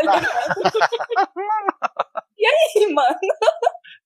Ai, é, pois é, porque eu tava com isso na cabeça também, que era tipo uma parada que nem o Night Buzz, assim, que ninguém consegue ver e tal, se você tá na, na vassoura, mas, ou qualquer coisa do tipo. Mas é realmente, não, Depois o tchauzinho per- perde todo o propósito. Aí teve um tchauzinho, eu não lembro, acho que não teve Não, eu tô, não sei, eu tô exagerando. Ele quase bate de frente. É, mas eles passam assim, rente a janelinha do, do navio, né? Passa bem rentinho, assim. Passa bem rente. E eles estão, tipo, dando uma olhada, assim. Eu não sei se, se dá pra ver ou não dá pra ver, assim. É muito bizarro. Aí, é. Ah, e falando dessa cena, eu, lem- eu lembrei que nela aparece o Moody e eu não gosto desse ator que faz o Moody, gente. Eu não consigo gostar, eu não consigo comprar ele como Moody. De jeito nenhum. Não sei o que acontece. Desde do, do, do anterior. A voz dele é, é muito delicada pra ser o Moody, o jeito que ele atua. Ele força um, um- uma, carran- uma, né? uma carranca, né, uma caricatura, mas não consegue, Moisés, não consegue. Aí eu fiquei chateadíssima com a, com a saída da linguinha, que era do Bartol Crouch, porque Ai, eu adorava, era muito fofo, e aí depois tirou e perdeu toda a graça pra mim. Ai, a linguinha é polêmica. Gente, Nossa, no primeiro ele parece a Tonks também, não é? É, É, a- é quando ela aparece. A primeira vez. Eu acho ela bem rasa no filme, eu gosto tanto dela no livro. Ela é, É, super sem graça. Eles cortam a melhor parte do livro pra mim, a melhor parte da Ordem da Fênix pra mim é essa parte que eles estão na casa, que eles estão vivendo o cotidiano bruxo, tá ligado? Eu acho uma massa, saca? Aí Eles Uhum. cortam isso tudo. Não tem nada, né? e não tem nada. Tem uma conversa. E o Sirius, irresponsável pra caralho. A Molly super protetora, os, os, os gêmeos aparatando, a torta e a direita, porque agora são maiores de idade. né? E aí. É, estamos... Aí depois eles vão pra, no Ministério da Magia, que é a, a primeira vez que aparece, né? Uhum. Legal lá. É, mas no, no Ministério tem um retrato, eu não gosto disso. No Ministério tem um retrato do Cornelius Fudge, não é, não é a estátua. Eu acho isso tão. Sei lá, É. pra quê? Por que botaram um É retrato o gigante? billboard, assim, do Cornélio.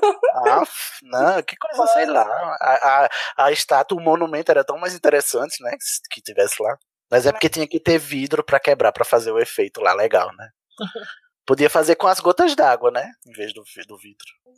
E aí tem no Ministério, eu, eu até gosto. Vocês gostam do visual do Ministério e tal? O que vocês acham? Eu Vocês- gosto. Principalmente porque ele tem toda essa relação com o metrô, né? De Londres, que, que os, os azulejos são, são meio parecidos. É, dependendo da estação. E eu acho legal, tipo, uma coisa que eu sempre quis é o elevador que vai pra todos os lados. Pra trás, vai pra frente, vai pra cima, pra baixo. Melhor elevador. Sim, meu sonho, meu sonho de criança era achar No legal. livro isso não acontece, né? Isso é um, um, um aspecto do filme, né? Que no, no livro ele só vai pra cima e pra baixo, né? Não É, sei. Eu acho que no livro vai pra todo lado também. O elevador do Ministério? É. Não lembro de ler isso no, no Talvez livro. minha mente tenha sido mudada pelo filme, então. Não dá, né? Enfim, seguimos, Mariana. Vamos, vamos seguir sua linha de, de notas. É, aí eu fui, tem a parte deles indo pra Hogwarts, que é o Sirius Vida Louca aparece lá na estação de metrô. tipo, Aí tem a cena do, do. da. Não, é só depois, né? Que tem a cena da árvore genealógica. Que também perde toda a importância. É, depois. só pra apresentar a Bellatrix pra ela aparecer dois segundos depois, né? Só pra mostrar que é da família. Que é da família, exatamente. Ah, uma curiosidade é que a, a atriz que faz, que fará a Narcisa, ela seria a, a Bellatrix, mas ela estava grávida. E aí foi a Helena Bonham Carter. Vocês imaginam o- outra pessoa fazendo a Bellatrix, outra atriz? Não. Ainda mais Ai, sendo eu aquela atriz. muito. Aquela atriz que faz a, a Narcisa, né? A Pois é, é Bellatrix, do, a Bellatrix do A Harry Potter Musical é muito legal.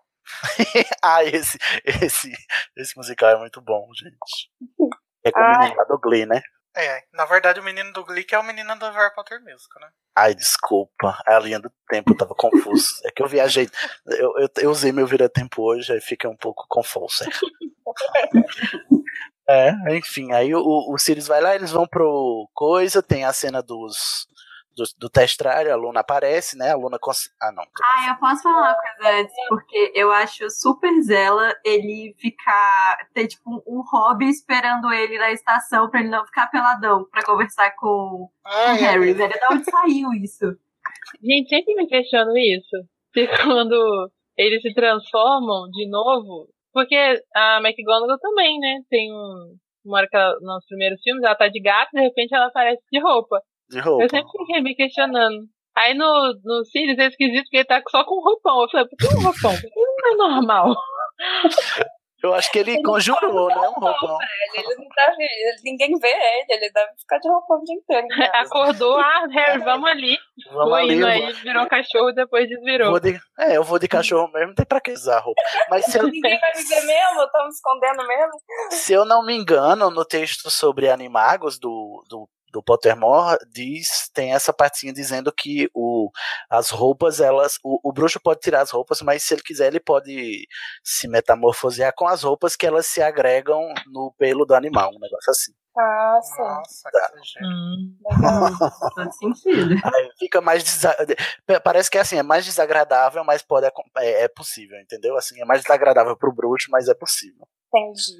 Aí, aí, Aí- o né? Aí- Vai lá. Chegam, tem a da, parte que eu até anotei da Luna, you're just the same as I am. eu sou louca, você também é. Ai, ai. Dizer, se você é louca, eu também sou. É, aí tem a, a primeira brigazinha, né, da Umbridge, mostrando a que veio, Isso, o Falando. discurso. dando o livrinho, adoro o visual daquele livro. Amo Gente, na hora que ela interrompeu, Isso. pelo amor de Deus, eu tinha que dar um cala a boca nessa mulher. Que ninguém, todo mundo ficou olhando, tipo assim, o que que tá acontecendo? Que tá acontecendo? Quem ousa. Quem ousa interromper o Dumb- esse Dumbledore vida louca aí, que pode dar um tiro em qualquer um a qualquer momento, né? O Michael Gambon.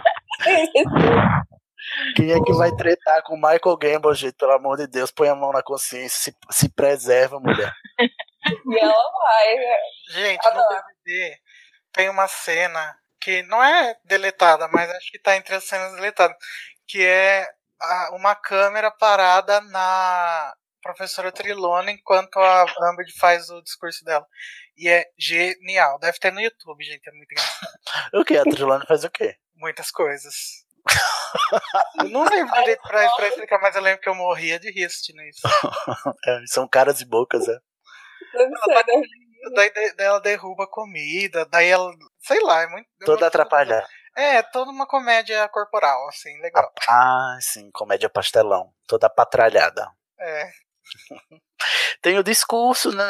é, depois vem a- as aulas, o Harry já fica é, afrontosa na primeira, né?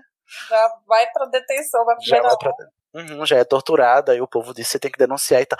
Sim, um negócio que. Ai, gente, pelo amor de Deus. De onde é que saiu o Nigel? Pelo amor de Deus, quem é esse personagem? Não é irmão do Colin? Não, o irmão do Colin é o Dennis.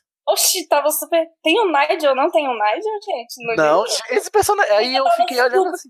Eu povo super deu- achava que era o irmão do, do, do, do Colin. Aí eu disse, gente, por que, que botaram esse personagem avulso que não existe no livro pra ser o, o- a criancinha da armada de Dumbledore? Gente, Nigel, não, até esse, esse nome nem combina com os nomes da, da Rowling, Nigel. Com- Na onde que tem Nigel em Hogwarts, pelo amor de Deus? Mas o menino é engraçadinho, eu só acho esquisito, eles, sendo que tinha personagens pra isso, né? Tinha o Dennis, tinha o, o próprio Colin Creevy também, né? É, porque eles senão. Inventaram o Nigel, gente, como assim? Aí depois está o Nigel lá ch- chorando, porque também foi pra detenção e tava com a, com a mão toda arriscada, né? Da, da pena da, da Umbridge. Naquela, naquela punição que é um monte de gente sendo punida, a armada toda sendo punida. Sim, aquela É um negócio que não, não, não tem no livro, né? Essa, isso. Só acontece com o Harry, né? Essa punição. Eu tava Eu acho questionando isso hoje vendo o filme. Anos vendo o filme, acho que eu nunca tinha pensado nisso. Eu, Ah, se eu lembro é que é um tempão com o Harry. É, sim, ele vai várias Oi? vezes. Se não se tem, É. não é citado. E ele vai várias vezes pra detenção até ficar marcado mesmo, cicatrizado para sempre. Tanto é que no final do livro ele tem três cicatrizes, né? No final do último livro. É a do Sim. Voldemort, a do a da Umbridge e outra que eu não vou dar spoiler. Mas eu fiquei Segue. questionando isso hoje. Uhum. Então, Sim. ok, estava certo. Mas aí é pra enaltecer a crueldade da Umbridge, né? Os, eu gosto da. Assim, mas o, o livro, o filme todo, ele tem uma cara de videoclipe, assim, porque é sempre assim uma sequenciazinha de, de clipes, um- uma sequência de montagens com, as, com os decretos e tal.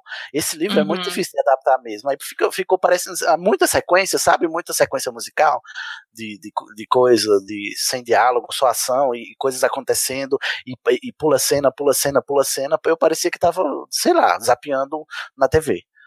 Aí o, o David Yates ama fazer montagem, né? No, principalmente se tem jornal envolvido. é verdade, aparece várias manchetes, né?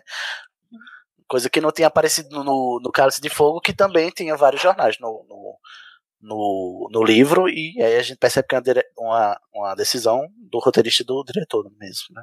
Mas eu acho que foi um jeito, assim, pelo menos eu gostei dessa, pelo menos nessa parte, que mostra a Umbridge chegando na escola e começando a dominar.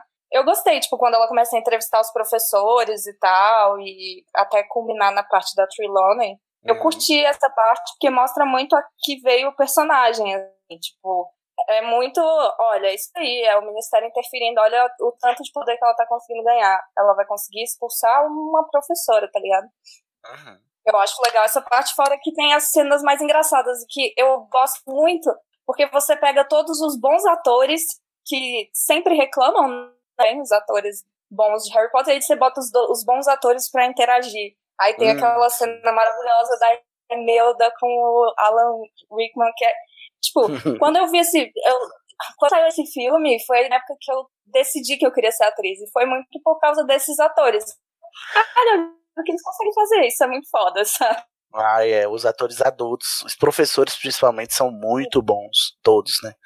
Até o sim, um negócio que eu fiquei revoltado, gente, com a Amber, eu quis matar ela nessa hora que na hora que ela tá fazendo a inspeção na aula do Flitwick, que ela tá com a fita métrica medindo o tamanho dele, gente.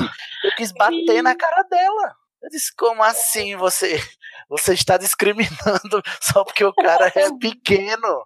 pelo amor de Deus, que alma cebosa. Eu achei legal para ah, intensificar. Isso não, também não é um, um em inglês eles chamam de movieism, né? É uma coisa, um aspecto só do filme, não tem no livro. Mas me deu tanto ódio dela nessa hora que eu disse: olha só, fizeram um negócio bom aqui. Adaptaram uma cena patética dela medindo o, o, o professor que é baixinho, né? Tem na descrição, na audiodescrição? Tem, essa cena tem. Eu fiquei, olha, eu não lembrava dessa cena, eu fiquei puto quando eu ouvi. Eu disse assim, vamos matá-la. Se os centauros não mataram. eu acho que esse é um negócio. Que eu acho bom do, do, O filme tem umas coisas, uns insights muito legais, tipo, dessas interações com os professores e tal. Tipo, no geral, ele pode ter os defeitos e tal, mas ele tem umas coisinhas muito legais. Tem, é. Só dele. Tem o, os tipo, filmes... é... Não, eu ia falar da cena que a, que a Umbridge vai brigar com a McGonagall nas escadas. Que, tipo, uma sobe, aí a outra sobe, aí ela desce. Eu tipo, achei isso é muito genial, a, a Umbridge subindo, né, até ela ficar maior do que a McGonagall. E aquela coisa, tipo, que é muito política do filme, de, de você, tipo, ir pra educação, né, de, de você começar a influenciar na educação e, e como eles conseguiram mostrar isso. Eu achei muito foda. E essa coisa dela falar, ai, tá tudo uma merda, tá tudo horrível, tá muito pior do que eu imaginava. Que isso é, tipo, muito o que tá acontecendo aqui, né? O que aconteceu. Sim. Eu acho legal. Lá, que... Uhum. Mário, você falou isso, agora eu lembrei que é uma das coisas que eu gosto nesse filme é que o viés político do livro tá no filme, coisa que a gente não a gente não vai mais ver em filme nenhum e nem viu em nenhum outro filme. É só nesse que esse viés político é, é transpassado para a tela, porque o próximo livro é uma morte horrível, a discussão política do próximo filme é, é só, no, só na ordem da Fênix que tem. E esse é, esse é um, um, uma vantagem, né? Assim, é uma qualidade do, da ordem para mim também, né? Gente, e essas coisas que a Mari falou também são, são coisas de direção de ator, né? Eu acho que o David Yates uhum. ele é muito bom de dirigir atores. Acho que por causa da carreira na TV, né? Uhum. É, eu queria adiantar um pouquinho já pro final, que a gente já falou, acho que bem, Mari. Não sei se você tem mais alguma, alguma coisa a comentar para destacar aí da sua lista. Tem aquela coisa que, que eu acho que é o que deixa chatinho o filme um pouco, que é aquela coisa de meninos e meninas, aí o beijo do Harry. Ai, o beijo e... do Harry, gente, pelo amor Sim. de Deus, me mata. Acho, outra coisa que eu não gosto, achou sendo é, a culpada da, da, do, de dedurar a armada, só pra ela não aparecer mais nos próximos filmes e porque não, não podia botar outro personagem, né? O, o personagem que realmente dedura no, no livro, e só para o Harry ter um motivo para terminar com ela, né? Para não ter o, o, o, debate, a discussão que eles tinham e tal.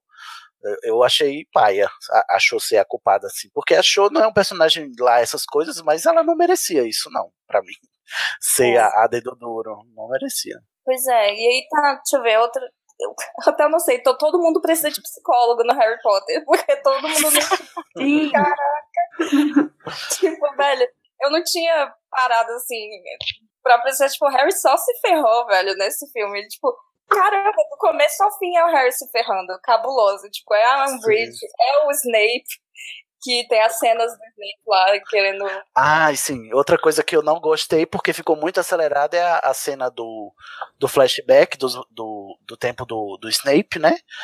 Porque. foda. do esquerdo mais Potter e tal, a gente não fica sabe, tendo a noção real, né, da, da porqueira que é o, o, o Sirius e o, e o e o Tiago lá no tempo da escola. Ah, mas até aí eu eu fiquei pistola, mas aí eu disse, é, mas os filmes nunca ligaram muito para os personagens no passado, né? Então não ia ser agora que eu ligar, né? Infelizmente. Enfim, aí a gente, a gente perde esse peso aí do pai, inclusive que o Harry fica em conflito, né, quando vê essa cena, porque acha que o pai dele era um escroto do caralho, que na verdade era, né? E era, né? Que era mesmo, no caso. Era mesmo. Pode ter melhorado? Pode. Pode não ter dado tempo de melhorar, porque o Voldemort chegou antes? Pode, mas ninguém saberá, né? Com quantos tem anos eles morreram? Tem muito. Ai, pode falar. Não, era só uma pergunta mesmo. Com quantos anos eles morreram, você sabe? Diz em 21. algum momento? 21? É, realmente, não deu tempo de melhorar. Não deu tempo, não, ele ainda. Não, não. Aham. Muito novos, né? E já com filhos, gente, pelo amor de Deus. Gente, não 21 usava pegaram os atores velhos. Ninguém ensina a usar preservativo, não, e. Então, Tem eles pegaram os batendo. atores. Eles pegaram os atores velhos porque o, o- eles queriam muito que fosse o Alan Rickman o Snape, né? E aí, como o Alan Rickman era mais velho, eles tinham que pegar algumas pessoas contemporâneas ao Alan Rickman. Ah, meu Deus. Ah. Ah, que droga, né? Que escolhas horríveis. Aí eu queria avançar pro, pro final logo, porque assim, a cena do ministério, achei legal o, o corte que ela fez do livro pro filme, que ia ser excruciante assistir tudo aquilo que acontece no livro, né? Eles mostram só o arco lá e tal. Acho interessante que ninguém sai todo é, desmembrado, né? São os comensais da morte que pegam os meninos de refém. Embora eu tenha aquela birra que eu já disse, né? Que para que aqueles três estavam ali, de onde é que eles saíram, né? Os outros três. Mas eu gosto que eles participam porque tem o Neville, tem a, Gina e tem a Luna, que, que amo barra Soul. E aí tem. Bom, a- uma polêmica grande é. É, comensais, fumacinha preta, aurores, fumacinha branca, né? Ou Ordem da Fênix, fumacinha branca, né? Ah, gente, tem só uma coisa que eu acho que poderiam ter colocado e que faltou, foi tipo, o ninguém vê os testralhos, né? Então, tipo, podia faltou essa confusão dos atores montando numa coisa que eles não- Também, faltou. não, enxergam. Assim, ia ser divertido. Vocês estavam fazendo tanta piadinha, por que, que não colocaram? E até justificaria o estranhamento que o Harry teve no começo, né? Que aí foi, foi pra nada, né? Ah, o estranhamento. Mas, enfim, né? é, Essa fumacinha vocês gostam? De mágica de fumacinha? Esse Ah, efeito especial diria. que aparece. Que no agora em começo diante eu não gostei, não, mas é só fumaça. foi uma, uma estratégia visual que eles escolheram, né? Claro, mas é mais É, legal mas- no Eu Não, gente. eu acho. Eu acho que a Rowling não devia ter deixado, porque no sétimo livro é todo um escândalo, porque o Voldemort voa. Aham, Pois aí é. vem, chega eles é. voando. De fumacinha. Enfim, aí tem todo aquele escarcel, um negócio que é diferente. No livro, a, Bellat no- a narração não fala qual feitiço a Bellatrix atingiu os Sirius pra ele cair no arco. E no livro ela solta uma vada kedavra loud and clear, né? Então, pra não restar dúvidas que o Sirius morreu no filme, eles botam a Bellatrix pra soltar uma vada kedavra nele. Não sei o que, que eu acho disso. nem, Eu odiei, eu odiei o arco, eu achei o arco horrível, aquela sala eu achei horrível. Gente, essa cena é muito horrorosa, porque você lê e você fica tipo assim, o que, que aconteceu agora? Aham. E aí, chega no filme, ele vira um pedacinho de papel, assim, que, que sai, uma fumacinha amassada. Não sei o que acontece. E é muito Massa feia essa cena. E, ó, peso dramático zero pra essa morte, né? Zero, zero, zero. Não, não tem. Eu acho que o peso dramático na, na morte pra mim tá eles lutando logo antes. Que Logo eles dois lutando é muito legal. É, Sim, que ele é. chama o Harry de James antes. É, e eles lutando lá, e tipo, uma massa luta, e aí tipo, chega a Bellatrix pra fuder tudo. A gente Não, vai pro gente, eu final. acho ó, que. Desculpa fazer durar mais uma hora a discussão, mas. o- a Tá Bellatrix chega por trás e dá uma vada quedavra, sendo que no livro eles estão lutando, né? Ai, Lutando, é. Estão duelando. Ela sai do nada, né? Ela sai do além e dá o que dava. É, Bem, nada a ver. ela para Mas é bom. pedra. E não dá, e assim, não, não explica muito bem porque a Bellatrix não tenta matar o Harry também. Porque ela Ah. sai super se arrastando assim, tipo, uh, indo pra, pelo cantinho, saca? E, tipo, não, nossa, tipo, por que, que ela não aproveitou o embalo, saca? E- Às vezes ela já tinha ordens de que não era pra matar o Harry. Sei lá por quê. Porque nessa, mas assim- nesse momento ainda não, não sabia de nada, né? É, eu só achei estranho, assim, na cena. Porque parece que ela fica com medo do Harry, com medo da. Ai, Em vez dela continuar na luta, porque ela foge porque. No livro ela foge porque o Dumbledore aparece ali, né? E aí não tem motivo nenhum pra ela fugir, né? Ela matou, acabou de matar Tá, um o- e vai fugir. Então, tá Mas, o né? Lupin e o Harry, o Lupin segurando o Harry, tipo, ela super poderia, sei lá, dar super fire lá no, no Harry. e no Podia ter Lupin. matado facilmente o Lupin, né? Os dois, É, né? exato. Dois coelhos na caixa d'água só. Sim. Gente, quero falar da cena da luta do Dumbledore contra o Voldemort. Primeira cena de luta digna de, de ser ressaltada, porque é a primeira vez que a gente tem um- uma assim, magia bruxa adulta, tanto no livro quanto no filme. Eu acho legal no filme também o jeito que a luta é, é feita. É, tem efeitos, são mágicas diferentes, mas o efeito dramático, pra mim, é o mesmo, embora né, tenham os probleminhas aí da adaptação e tal. Assim, tem umas diferençazinhas, né? Mas eu, eu gosto muito do embate deles dois também. Acho os efeitos bonitos. Eu lembro dos efeitos dessa cena. Pra mim, é o que salva o filme é essa cena, somente. Pra eu achar Eu o filme. dela médio. também, eu acho. Apesar de não ter nada a ver, né? Ele só. Dragon Ball Z, na minha opinião. O jeito que ele bota o personagem na água, sabe? Tipo, eu achei bem. assim, É, mas no filme Sim. também tem isso, Dessa- né? É. Eu não sei se fica claro pra quem só assiste o filme e nunca leu o livro, aquela cena da possessão do Harry, né? O que é que tá acontecendo ali. Porque ali é onde o, o Voldemort descobre que ele não suporta estar no corpo do Harry e é por isso que ele bloqueia o, o, o contato mental. E eu achei aquela cena assim meio, ai, não sei, não sei se não sei se esclareceu. Eu que sei porque aquilo está acontecendo, eu entendo, mas eu não sei se no, no, no contexto do filme deixa claro isso. Eu Que ele tá acho- sendo possuído?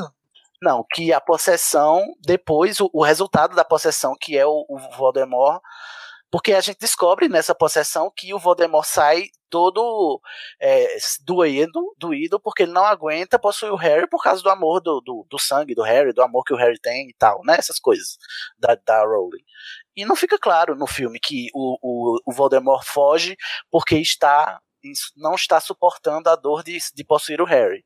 No filme parece que ele sai por cima da carne seca, entendeu? Quando na verdade ele saiu derrotado ali. É, não, não deixa muito claro, não. É meio.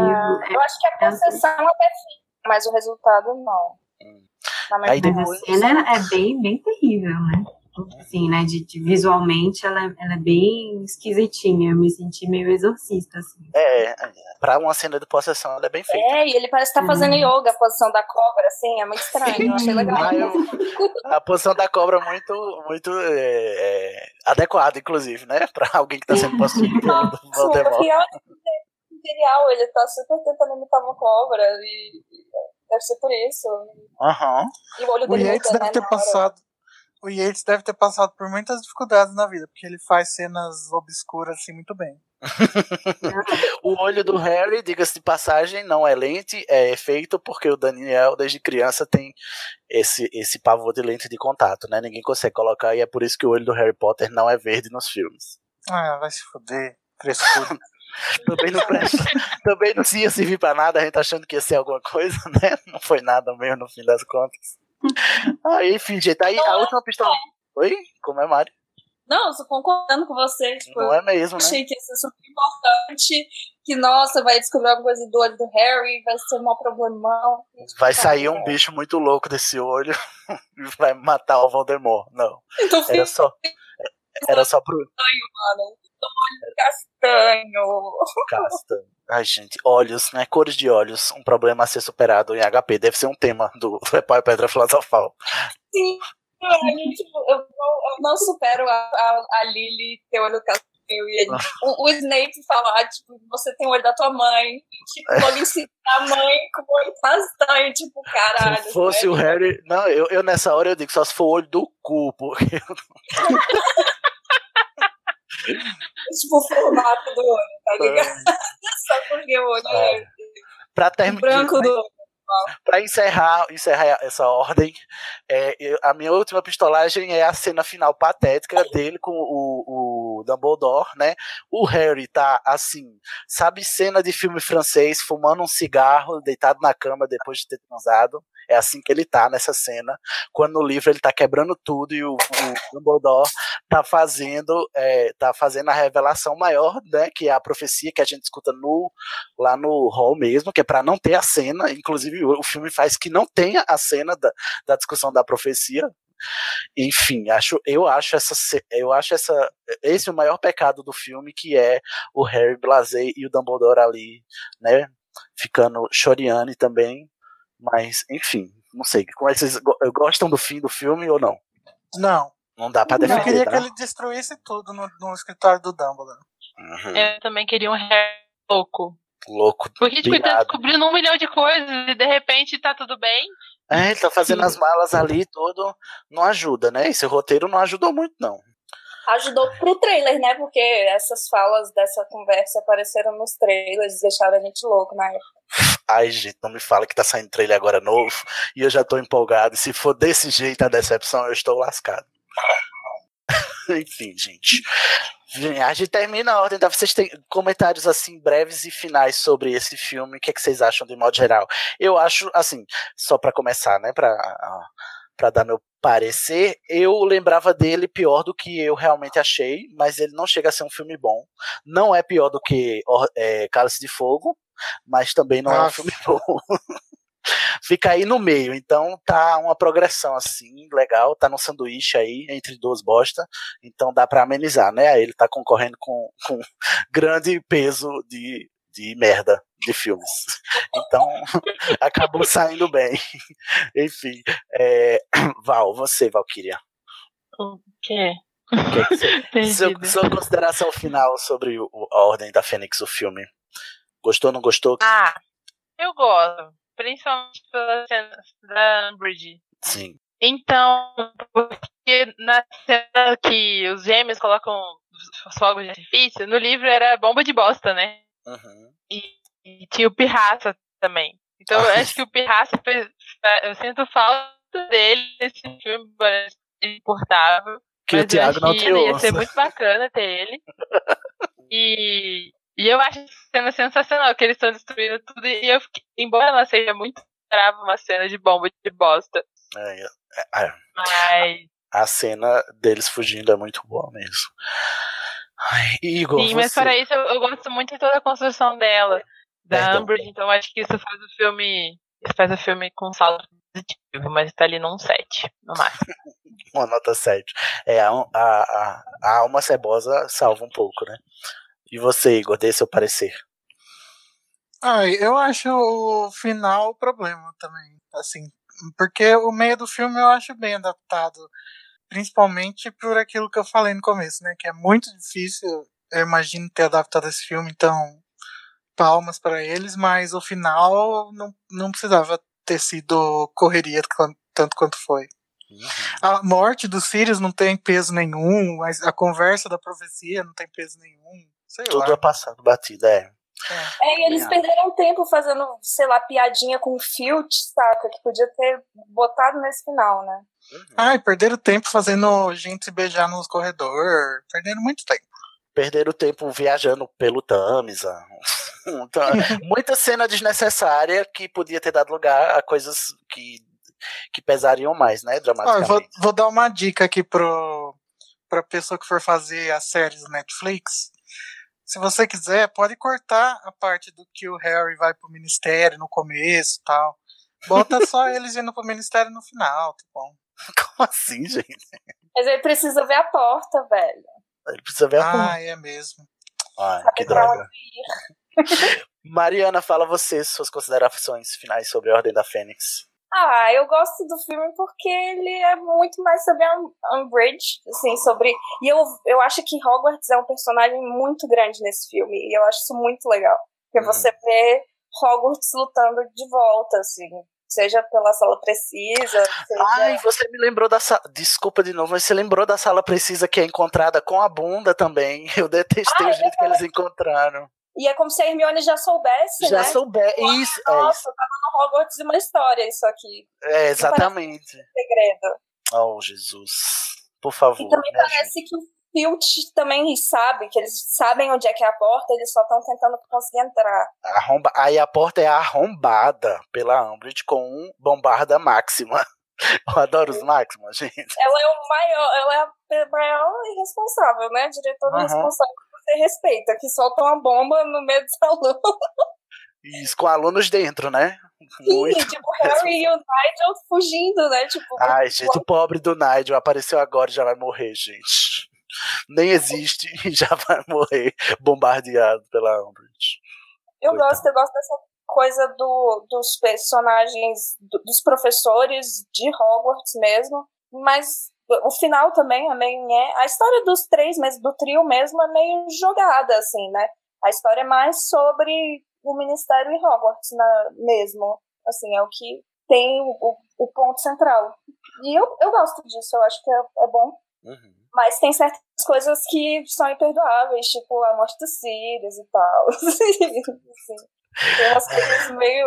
Não, cara, para com isso. Tipo as Mas- maldições, né? Que são imperdoáveis. É, mas assim, tem, tem coisas legais, assim, eu não odeio o filme. Falando em nota, acho que eu daria tipo um 7,5, 8. Ah, ótimo.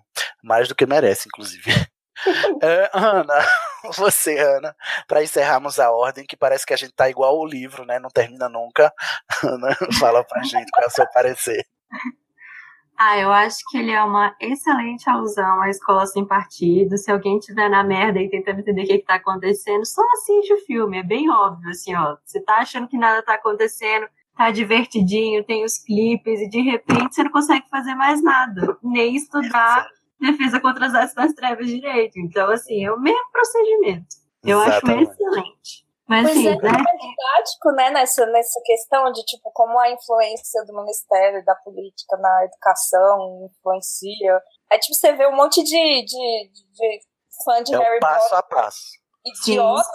É que, gente, você não assistiu, você não leu? Como você não Exatamente. Ah, mas isso, o sofre disso, né? O, o de Star Wars também sofre desse, desse problema de não interpretar a obra que ama, né? Não saber velho. interpretar.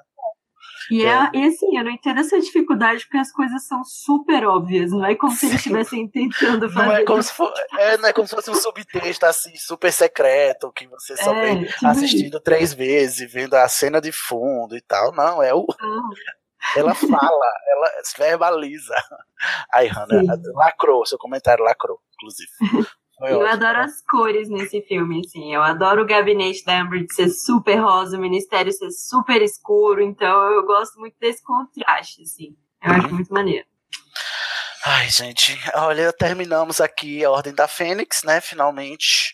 Vamos respirar fundo agora, porque a gente vai passar pra barra pesada. Agora que o coco seca mesmo, gente.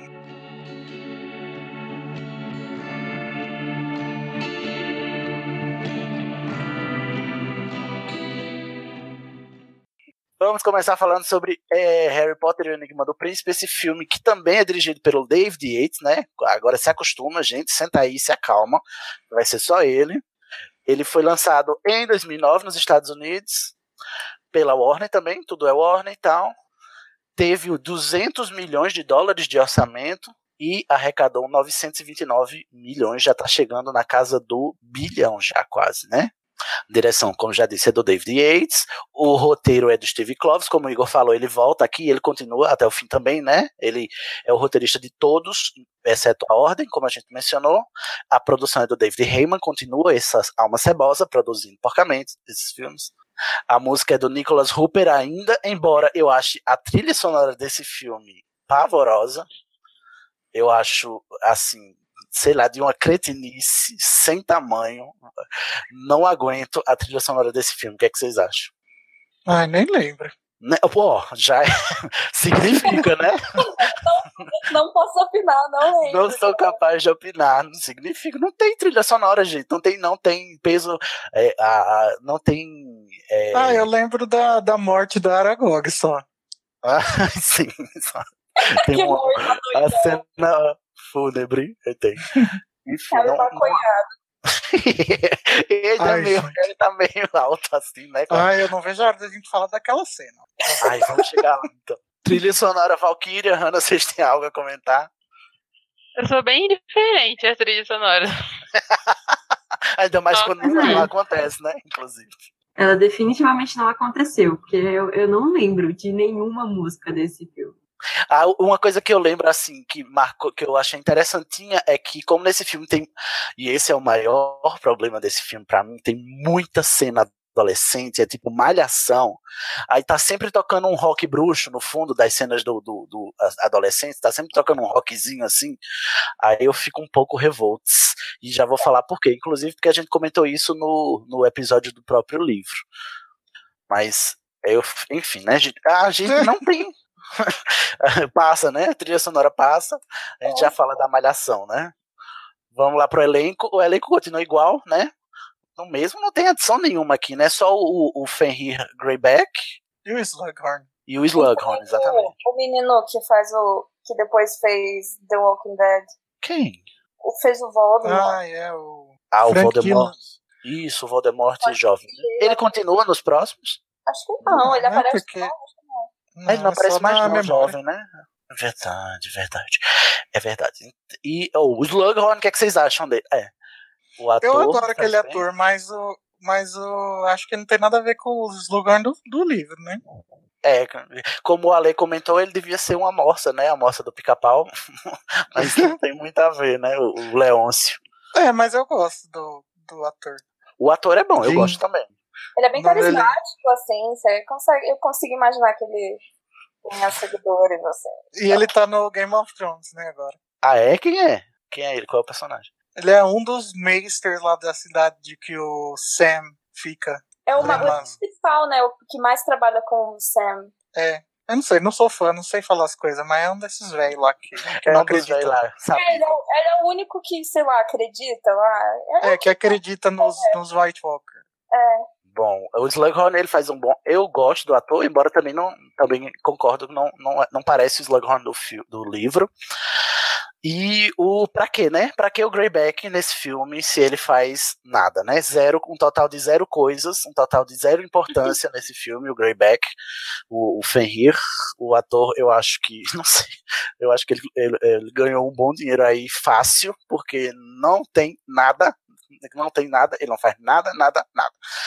Enfim, estou revoltado. Com esse filme agora é só revolta, inclusive, tá, gente? Se prepara agora, porque eu, É, cons- eu, eu tentei depilar meu coração, mas eu não consegui. E Estou com o coração peludo aqui. Eu acho que esse Ai. daí vai ter, não vai ter tanta defesa da minha parte. Não tem, não tem como defender, né, amiga? Não me ajuda a defender. Ó, Ai, gente, esse filme é horrível. Até os filtros que o coisa usa. Ai, é tudo muito ruim. Tudo ruim, já começa é, é, começar da morte de fumacinha, destruindo um- uma ponte que ainda nem existia em 96, né? A, Millennium Bridge só foi inaugurada nos anos 2000, eles estão lá destruindo, mas enfim, é para dar o, o tom caótico que agora o mundo trouxa também está sendo afetado. Eu acho isso bom, embora eu não goste da fumacinha, né? A fumacinha é contraditória porque voar sem vassoura é um, é um negócio extraordinário, né? Eu já falei isso aí, ó. No Lost, eles devem ter botado em promoção essa fumaça. E daí Sim, o todos os efeito. filmes compraram esse efeito e estão usando até agora no Animais Fantásticos. Ai, meu Deus. Pra que fumacinha preta, gente? Pelo amor de Deus. O, a primeira. É nesse, nesse filme. Eu não sei se eu tô lembrando errado, porque não tem na, na audiodescrição. Mas eu lembro que num dos trailers do Enigma do Príncipe tinha o Voldemort aparecendo no meio da rua de terno e gravata. É, é, eu tô lembrando certo? É Esse, não é, na estação. esse é no quinto, eu acho. É É, no quinto. Nossa, eu não acredito que eu não pistolei lá, porque eu, eu achava muito engraçado o Voldemort de, de terno e gravata no meio do povo, assim. Mas agora a gente tem o Dumbledore de terno e gravata. Ah, é verdade. E nem é, é roxo. verdade. É roxo? Verde. É. Não. Não, ele Sim. é preto e com detalhes roxos, né? Da, da memória. Não, é da memória. Ah, é verdade. É que a cena é meio E- verde. Assim, a gente fala muito mal do. A gente fala mal do, do, do jeito que o Jude Law tá vestido no trailer. mas eu. é, gente, tem que falar mal mesmo. Olha aí, né, nessa, no Harry Potter e o Enigma do Príncipe, ele aparece tentando se camuflar entre os trouxa. trouxas e tá usando um terno roxo.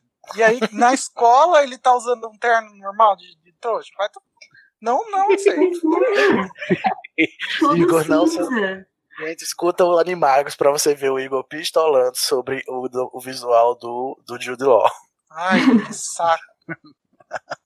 Ai, gente, olha, come- começa Olha como, né? Esse filme começa como? Com aquela belíssima cena, nada a ver, tirada do cu do Harry lendo o jornal e paquerando a, a menininha do bar. Ai, inclusive, essa Meu Deus, moça, essa essa atriz, Hum. essa atriz aí faz a Lula na série do Corman Strike. Ah, a, a assistente do, do Strike? Não, a Lula é a modelo assassinada. Ah, é a modelo assassinada. Ai, sim. Gente, o que, o que é essa cena? Essa cena, depois que eu terminei o filme, eu entendi pra que serve essa cena. E aí eu, continu, eu passei a odiar ela mais ainda. Porque ela serve. Ela, essa cena nada mais serve do que pra setar o tom. Setar, ó, eu, a Sasha, né? Pra é, ditar o tom do filme que vai ser esse, esse clima de azaração em Hogwarts. Que vai ter o filme todo e que é a parte mais chata do livro e que foi a parte que eles focaram no filme. Tipo assim, Gente, filme- Ain't Nobody Got Time for That. É o penúltimo filme, gente. Exatamente. Aí eles tiraram todas as memórias, deixaram só duas do, do Voldemort, lá com Dumbledore e o Harry, que é a parte que importa do filme, e, bota, e perderam metade do filme com azarações e, e- e, é, muita confusão e, e atrapalhadas com essa turminha do barulho, né, de Hogwarts. Gente, por mim, cortava Lila, colocava Mera no lugar. Exatamente. Lilá. E embranqueceram a Lila, né? Isso é um grande Exatamente. problema. Porque a, a atriz que fazia a Lila até o quinto filme, quando ela não tinha importância nenhuma, era negra. Mas aí, a partir do momento que ela virou protagonista, teve que chamar uma loira do olho claro. E daí você vê, tipo, foram 15 mil pessoas pra fazer esse papel, né? 15 mil atrizes pra fazer teste pra esse papel tão importante que é a Lila, que já tinha uma atriz fazendo. Ah, não devia ter nenhuma negra, né? Coitados. Oh, Jesus. 15 mil pessoas e nenhuma negra, eu acho, eu acho Uma plausível, negra, né? só aquela que eles contrataram pra fazer a menina Só que, exato. no começo do Durante os 10 primeiros anos da franquia, né? A menina cresceu fazendo a Lila quando. a cota com aquela menina. Aí não dá pra botar na Lila.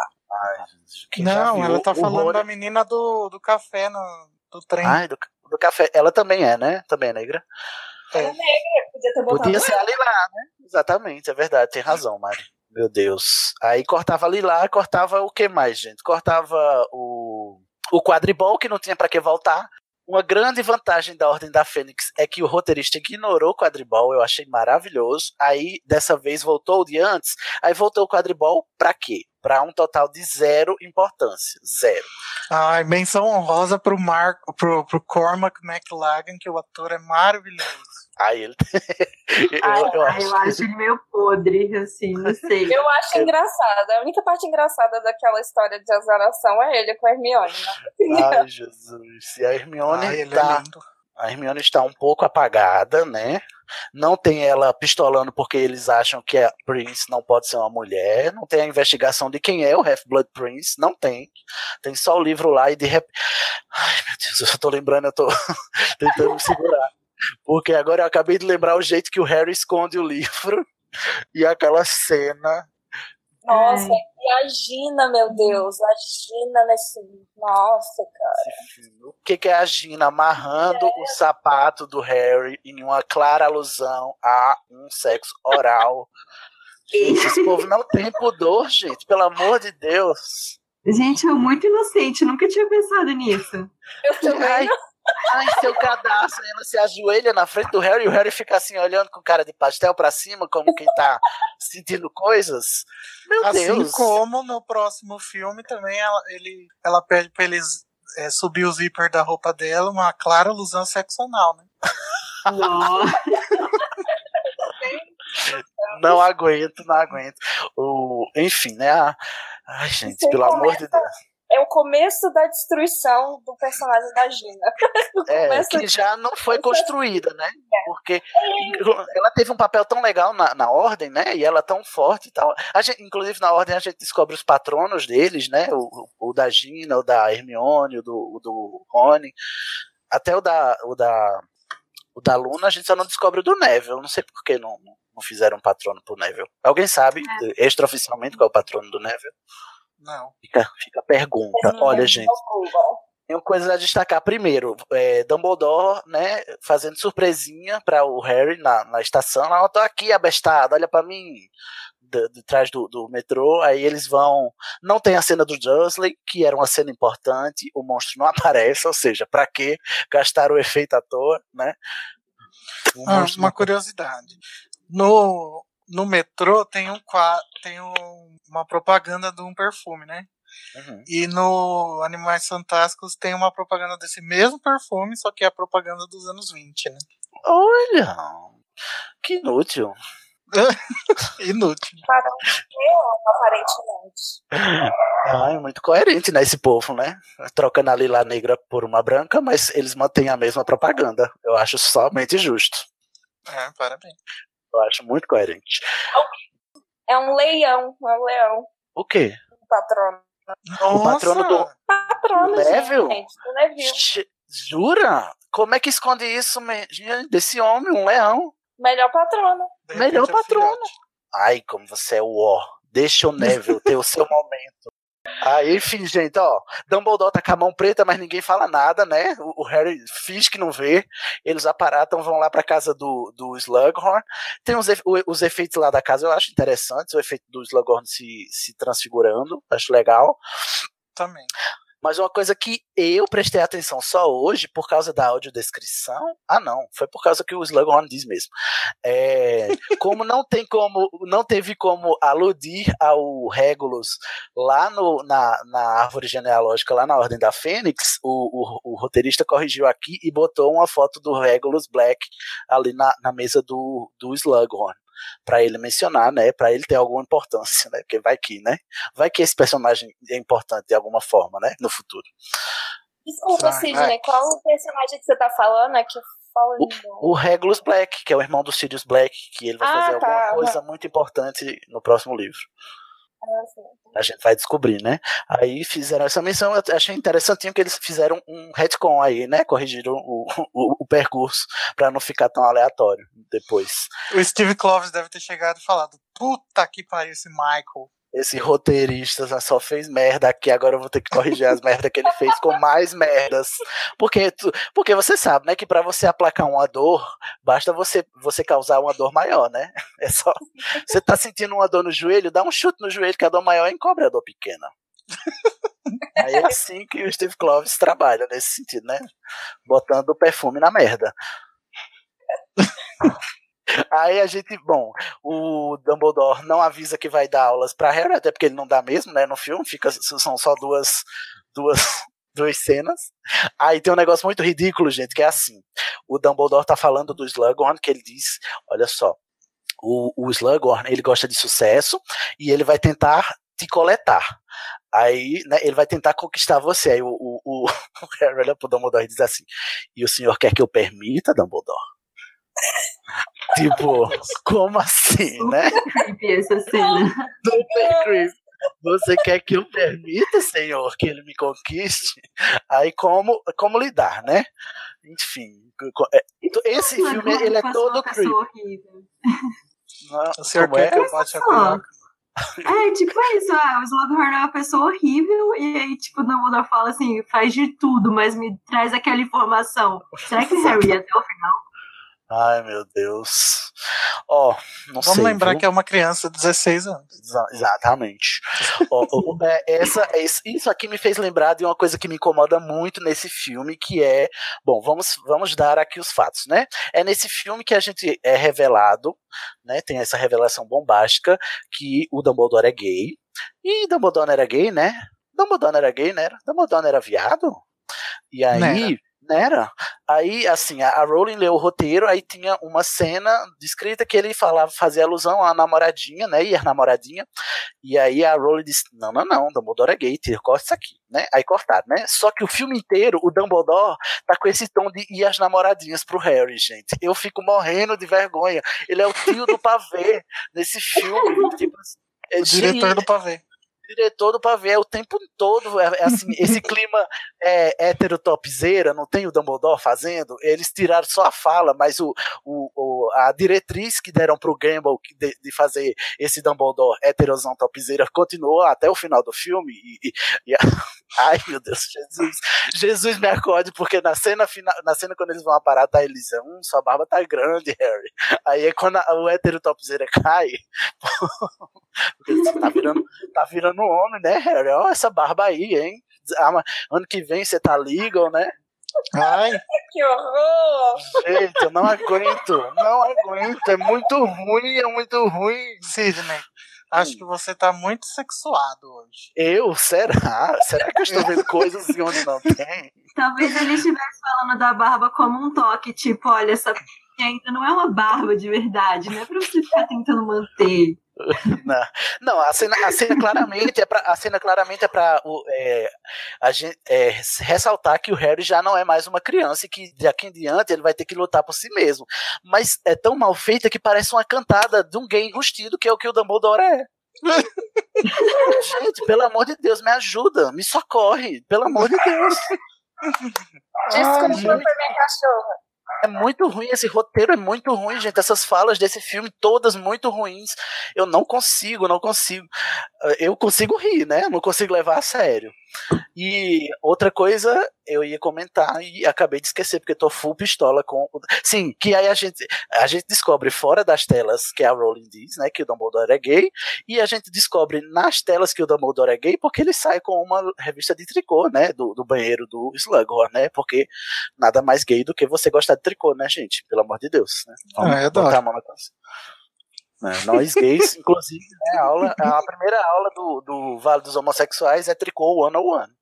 Aí a segunda é dar o cu, né? A terceira é reparar na, na barba dos boys, né? A quarta é colocar um anel na mão que você não sabe da procedência e a sua mão ficar preta. E tipo, o Dumbledore enfiando o dedo em tudo que é canto, pelo amor de Deus. Dumbledore, filho, não vê. Que é, não, ele tá enfiando o dedo. Que olha, de- por onde dessa mão, Dumbledore, que tá preta desse jeito? Querida, me ajuda. faz a chuca, pelo amor. O que, que será que aconteceria se alguém enfiasse o dedo no cu do Voldemort? Faltou a chuca. Eu só acho que faltou chuca. Enfim, gente. Ó, enfim, olha, não tem muito, não tem muito o que falar. Só é tudo muito ruim, tudo muito ruim. O, a única coisa que eu acho legal assim de- da construção do filme é a construção do Draco é, consertando o armário, que é um movieism. A gente não vê no, no livro, né? Mas o filme mostra e a gente mostra e mostra assim o desespero dele.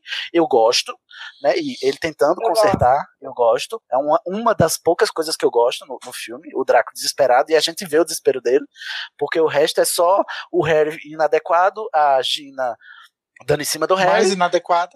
é, mais inadequada, o, o Rony beijando a Lila, a Hermione soltando passarinho na- nas portas, e, e Quadribol. na quadribol, e de repente o Harry toma Félix Felices e resolve a profecia, que a gente não.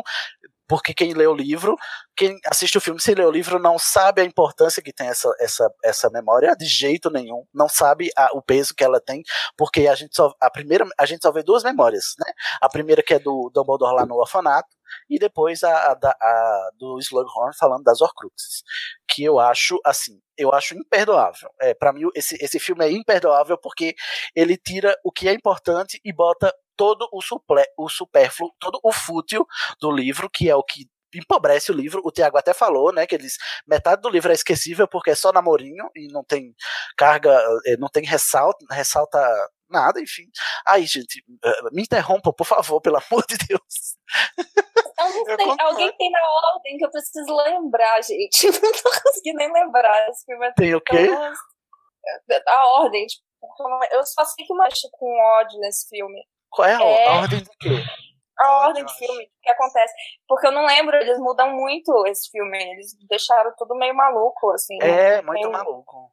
Eu, tô, eu não E tô aquela, gente, aquela, aquela cena deles invadindo a toca. Sim, Ah, nada é. a ver, gente. Essa cena. Qual a necessidade daquela cena? Tipo, cortar a batalha em Hogwarts. Do Uhum. que realmente Eu tava tava lendo. Merda de cena, para quê? Nossa, saiu o trailer com aquela Essa cena foi pra mostrar todos os ataques que os. Que o... Ai, vocês estão me ouvindo? Tom. Tipo, Ah, que parecia que tinha cortado. É, essa cena era pra, de- pra exemplificar todos os ataques dos comensais. E não ia ter batalha de Hogwarts, porque no próximo filme já ia ter muita batalha em Hogwarts. Aí eles não quiseram e mudaram tudo. Foi, Mas tiraram a assim, batalha. Foi só um corre-corre de leve. É, eu Não, acho gente, que daí empobrece. saiu o trailer e, e essa cena da toca pegando fogo, a gente ficava. Mas o que, que é isso? E depois, como é que eles vão se esconder na toca, gente? No próximo filme, o que, é que esses bruxos O que é que eles fizeram com a toca depois? Eu nem lembro Ah, mais. Extreme Makeover, Uma né? Extreme eles- legal. Sim. Foi lá o Luciano Huck, lá, meu lar docilar, né? Botou a casa. Ficou topzera a casa dos Weasley. Com vários móveis da Eu Tokstok. odeio, eu odeio. Eu acho que isso, isso e o, o menino que faz o, o Voldemort, eu acho que no, no sexto ano, que é o Sim. menino do The Walking Dead. Eu odeio ele como, como Voldemort, eu odeio, Ele, eu fica- odeio. É o que eu mais odeio nesse filme. também. menino. Ele é muito Oi? falso, muito, muito carica, assim, muito. Ai, como é que é? Plastificado, sei lá. É muito Cara, mau não, ator. É ruim. péssimo. Péssimo ator, exatamente. Ele não- E, gente, o a gente já viu. Voldemort. 11 anos de idade é melhor do que ele, cara. Exatamente. Parece mais sombrio. E Mas esse menininho parece que tá saindo pelo demo na hora que o, que o Dumbledore Podia- chega. Podia ter contratado o Nigel, que não vai aparecer mais em filme nenhum, só na, na ordem. Ele aparece até o último. o Nigel? É. Sim, ele aparece. É, ele gente, aparece. ele teve nesse filme aqui, que ninguém falou do Nigel pra Ah, mim. não. gente. Esse não, mas acho que no, no, no, No oitavo último. filme. Ele deve fazer é, ele No aparece. figuração. último, na- eu não acredito que tem o Nigel no, na Relíquias da Morte. Ele já tá bem maior, né? Gente, Crescido. Agora eu achei um erro. Eu achei um, uma falha. Eles não teriam chamado o ator que fez o, o Voldemort do Câmara Secreta. Pois é, né? isso que eu ia falar, é a mesma idade, né? A Só mesma que idade. aquele cara devia ter já estar muito mais velho naquela época, mas deviam ter chamado alguém parecido, né? Pelo amor, gente, chamaram o, o, o Alan Gamble. Ele era o bom, Alan Ele Rickman, era melhor. Ele não era um ator tão ruim quanto esse que eles escolheram. E, e chama- e fizeram Alan Rickman atuar como se fosse um aluno do quinto ano. Não podia chamar esse homem pra fazer essa memória, gente? Uma ceninha só. Hã? O Alan Rickman não fez o- a cena do flashback do, no livro Não, passado? gente. Não, foi É um um, ator. um ator adolescente, eu acho, sei lá. Ah, Não é? foi? Quem foi que comentou que tinha que ser o Alan Rickman? Por isso que botaram mais velhos, os atores da Lilian e do Potter e do Thiago. Não, menino, Pra- você não entendeu. Ele ser no. O, o Alan Rickman, no primeiro filme, ele tem por volta de uns 40, 50 anos, né? Então eles precisaram contratar atores da idade dele pra fazerem a Lillian e o James na memória do Harry morrendo, entendeu? Ah, entendi agora. Que é uma memória envelhecida, né? Porque, tipo, dava pra você ter personagens, quer dizer, atores mais novos na, no flashback que não ia fazer diferença. Tipo, o Snape parecer mais velho e tal. Porque passou vários Não, anos. né? porque passou só 10 anos, ué. Ah, Esse 10 tipo anos, é mesmo, é, não, não ia dar. Eu tô aqui com a cabeça dos 16, aí, tipo, ah, 16, tá, tudo bem, as pessoas envelhecem, mas realmente, né? É, o, o menininho que faz o Voldemort criança, ele é, é sobrinho do Ralph Fiennes, sabia? Aham. Isso porque Aí o era que eu- parecido. E por isso que eu acho que eles trocaram bastante a fisionomia do ator é, entre o que fez o, o na Câmara Secreta. Eu acho que é justamente para se aproximar a fisionomia deles, assim, né? Para ficar mais. fazer mais sentido na transição. Mas vocês acham parecido? Eu acho que ele tão nada a ver, aquele menino. Ele parece eu que acho que saiu- nada a ver. Ah, eu achei Acho que o da Câmara ia ser bem mais. Eu realmente não gosto, gente. Eu, tipo, toda vez que ele aparece, eu faço. Não quero. E essa, a voz dele é muito irritante. Gente, olha, eu vou pistolar mais. A, a, a desimportância que as Horcruxes têm nesse, nesse filme. Porque o, o Dumbledore joga assim, ó, ó. Aqui tem duas, ó. Jogou na mesa, o Harry tocou numa, aí viu que era o diário e depois viu o anel. Aí o, nada acontece, feijoada, aí diz: Olha só, ele tem Horcruxes, tá? Vamos ali pegar uma. Aí depois o Dumbledore não fala quantas Horcruxes ele acha que são, até porque não tem evidências, porque o filme não mostrou, né? A toda a investigação.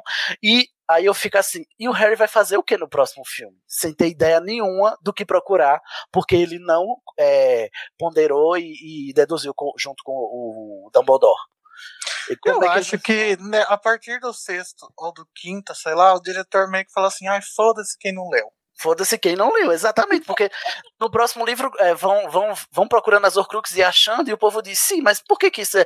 Da onde saiu isso? Por que que ele sabe que isso é um Horcrux? Não vai fazer sentido pra quem... Mas E o espelho, Não gente, que aparece sentido pra quem não leu também. Tem, tem, tipo, vários amigos meus que também não leram e não entendem. Falam, ah, não entendo o que tá acontecendo. O que, que é isso? O que que tá Então, acontecendo? tipo, acho que não faz sentido pra ninguém. Gente, o, o, a- o Animal Spirit dos filmes é a- o meme da, Mazaré, da Nazaré calculando assim, porque quem não lê o livro é assim que fica, o meme da a Nazaré fazendo conta. É o Não, amigo gente, o espelho- depois Ah, não, da mas- né? É o que, Mari? É o amigo explicando depois da sessão. Tipo, tem que ir com alguém que entende Harry Potter. assistir. Exatamente. É Harry Potter explaining, tem que ter, né? Porque não dá. Imagina, gente, que as coisas que a gente não entende no Animais Fantásticos são coisas que cortaram, que. Uhum. Cadê? Eu quero o livro. Exatamente. Aí, enfim, o, o, o, o Dumbledore, né, ele totalmente blasé para Horcrux, não explica por que, que ele tá com a mão preta, né, não, não tem esse diálogo. Eu acho que é porque vai aparecer no próximo também, né, o, no, enfim, vai aparecer no, oitavo, próximo, aparece. no oitavo, né.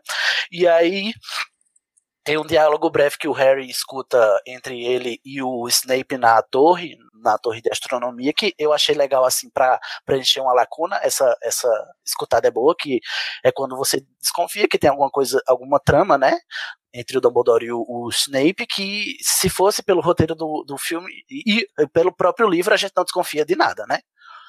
Não, Não. desconfia de nada, a gente só descobre lá no, lá no próximo. O que vocês acham da cena na gruta? Eu, eu odeio o visual dos Inferi.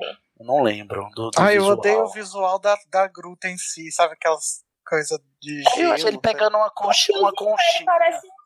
Os Inferi parecem uns bichinhos magrinhos. Tipo uns Esquelético, magrinhos. Não, não parece um zumbi, parece só uns esqueletinhos. Assim, É, porque infere, a definição é, são bruxos que são é, é, amaldiçoados. bruxos mortos, são- cadáveres, né, de pessoas. e não parecem. Um zumbi, eu imaginei muito zumbi, entendeu? E, tipo, é uns Uhum. bichinhos tipo, com a pele escura e, e- e bem magrinho e pequenininho e um monte assim. Eu fiquei, não parece E se eu não me não. E se eu não me engano, a, a própria Rowling declarou assim que não preferiu não chamar de zumbi por Ai, na época que a a Deus. Na, Row, na época que a Rowling tinha consciência social, ela declarou Ai, que ela não precisava, ela optou por não chamar de zumbi, é, botou esse nome infere, né, que é do latim inferior e tal, porque ela não queria, olha, olha a ironia, ela não queria, ela não queria se apropriar das culturas é, dali da, da América Central que, que, que tem o zumbi como lenda, entendeu? Aí ela disse, não, não vou usar zumbi, vou usar infere em respeito a eles, né? Aí passa uns 10 anos, aí a gente vê o que acontece, né? Eles têm, uma, então. eles têm uma carinha muito parecida com aquele filme do Will Smith de zumbis em Nova York, que eu não lembro o nome. A lenda, eu sou a lenda. É, isso. É bem parecido, assim. Se a Eu lenda. acho podre que Harry cai na água, eu acho bem intenso. O efeito do, do laço de fogo é bom, gente? Não tem, tem. O laço Tem. de fogo do verde. Mas eu não lembro. É uma luz verde. Tem. O Dumbledore colocando fogo em Não, tudo. gente. Fogo É. vermelho, gente. Pela, pela descrição, era um fogo vermelho, que ele tava encantado. Era né? fogo é vermelho. Na verdade, ele solta um grandão, não é? Eu sei lá, não é? É, Não, ele é É, ele tá quase lá morrendo e de repente ele solta o fogão e é a única No- cena que vale a pena. É, no, no livro, é ele só é ele fazendo um laço de fogo. No filme, ele parece que joga o fogo e ele atravessa, né? Pelo que eu lembro da descrição, né? Ele roda um pouco o fogo e, e- e- e lança. E aí eles conseguem fugir da caverna, aparatam na. Ah, e outra coisa que eu detesto: eles aparatam e desaparatam em Hogwarts, porque o, o, o roteirista quis, né? Aí bota aquela É, fala do Dumbledore. Ah, como, como diretor, né? Eu tenho privilégios. Aí eu fico como? Seu cu de Não, roteirista. pelo menos ele explicou, né? Não é que nem o, o, o outro negócio que tava falando que não tem explicação. As Horcruxes. É. E, e todo o resto, né, do filme, que não faz sentido. Ai, e vamos, por favor, não esquecer da atuação deles no, na caverna, né? Porque eu fiquei, tipo, só esperando passar, porque eu achei horrorosa a atuação deles. Ai, o Michael Ai, Gambon é gente, muito e ruim, a gente. atuação do é Harry tava- chapado, meu Deus. Sim, passamos, né? o Harry toma. Ai, meu Deus. E essa cena, essa sequência não tem nada a ver com. Por, por que é que o, o professor Slughorn vai com o Harry só porque sim, né? No, no livro tem toda uma, uma construção de interesse dele querer pegar Aragog. No filme, o Harry nem sabe que Aragog morreu. Ele só chamou, vamos ali na casa do Hagrid, só porque sim. Aí o professor vai. Aí ele sai descendo. Aí eu acho essa umas. frase. Vamos tomar uma. Essa frase. Essa frase eu acho ridícula. Ele tá descendo a, a, a, a colina, a ribanceira, né? Aí o professor Slughorn fala, mas, mas por que, que a gente tá, é, não tá, não, por que, que você não volta pro castelo, menino? Você é doido? Deixa, né? Tipo, a Sense Massa, pa, para de ser doida, menina. Aí ele diz, não, professor, mas por que, que você não volta? Ele diz, porque seria contraproducente, com aquela cara de, de, de, de chapado que ele tá. Eu digo, meu Deus, esses diálogos, gente, como assim? Da onde, da onde tá saindo isso? O que é que tá acontecendo nesse roteiro, pelo amor de Deus? Gente, se alguém tem algum amigo que já cheirou muita cocaína numa noite, consegue Nossa, entender o que tá aqui, acontecendo com o é. Essa cena é tão ruim que eu, eu acho ela ótima. Ela dá a volta. Eu gosto, Eu também. Ela dá volta. Eu gosto, Mas- eu gosto da cena. Eu gosto dele falando da Lily, do. Sim, ah, eu acho. Essa a alegoria que. Olha aí, um, um- uma vantagem, um ponto positivo pro roteirista, né? Ele inventou essa história do aquário com o, o lírio que vira o peixe, né? Em alusão a, a Lily. E achei bonitinho mesmo, realmente. Fez uma diferençazinha até pra ele convencer, né? E essa é a única, essa é a única cena, fora isso, que é a mais fiel, assim, os diálogos, né? Porque o Harry vai lá e fala que é o escolhido mesmo pra convencer ele e tal, e ele dá, dá a memória, né? Mas a gente voltou no tempo, né, gente? A gente tava já na- saindo da caverna, chegando na torre, aí a cena da torre. Gente, pega na minha mão agora, por favor, gente. Essa aí, Por favor, me segura, segura minha mão, porque o Harry fica olhando feito um panaca as coisas acontecerem e ele não faz nada porque o roteiro quer. Porque sim, porque não sei. Não Olha, gostava, né? Harry, jogar um. logo Harry, se fosse Hermione, se fosse Rony, se fosse Não. qualquer personagem, mas o Harry, O Harry, o Harry de é o mais todos, eles impossível, pelo amor de Deus. Gente, ele não tá nada escondido também. Ele tá ali, tá tudo acontecendo, um monte de gente, tá- ninguém tá vendo que o menino. ele tinha botado. Sim. Ele podia ter jogado dois petríficos totalos ali, tinha resolvido o problema na mesma hora, gente. Pelo amor de Deus. Me... Ai, gente. Não, porque no livro o Voldemort joga um petrífico total nele, né? no- O O Dumbledore, Voldemort ele não, tá debaixo da. da capa da Acho que ele tá invisibilidade. debaixo da capa. É, não sentido. existe mais, né? Depois do segundo filme. Ah, é verdade. Só volta no último porque sim, porque tá, porque não tinha como, né? Senão eles tinham escondido de novo, né? É. Aí, gente, é o que acontece. Aí o Draco tá lá, todo se tremendo, toda, né? Toda. é, nem tremi, só chorei. E o Dumbledore não tem o, o diálogo, o diálogo do Dumbledore com ele é assim. Eu fico aperreado porque o Draco demora meia hora pra desarmar o, o Dumbledore. O Dumbledore podia ter dado 30 feitiços ali. Mas o, ele demora meia hora pra desarmar. Aí eu digo, será possível que ele não desarma e o próximo filme, o que é que vai acontecer se ele não desarmar? Como é que fizer? Aí, ufa, quando eu ouvi o estalar da vaca no chão, eu disse, ufa, pelo, pelo, menos isso, né? Desarmou alguma hora. Ainda que inverossímil, né? Porque o, o Dumbledore podia ter feito 30 feitiços ali, só naquele tempinho, né?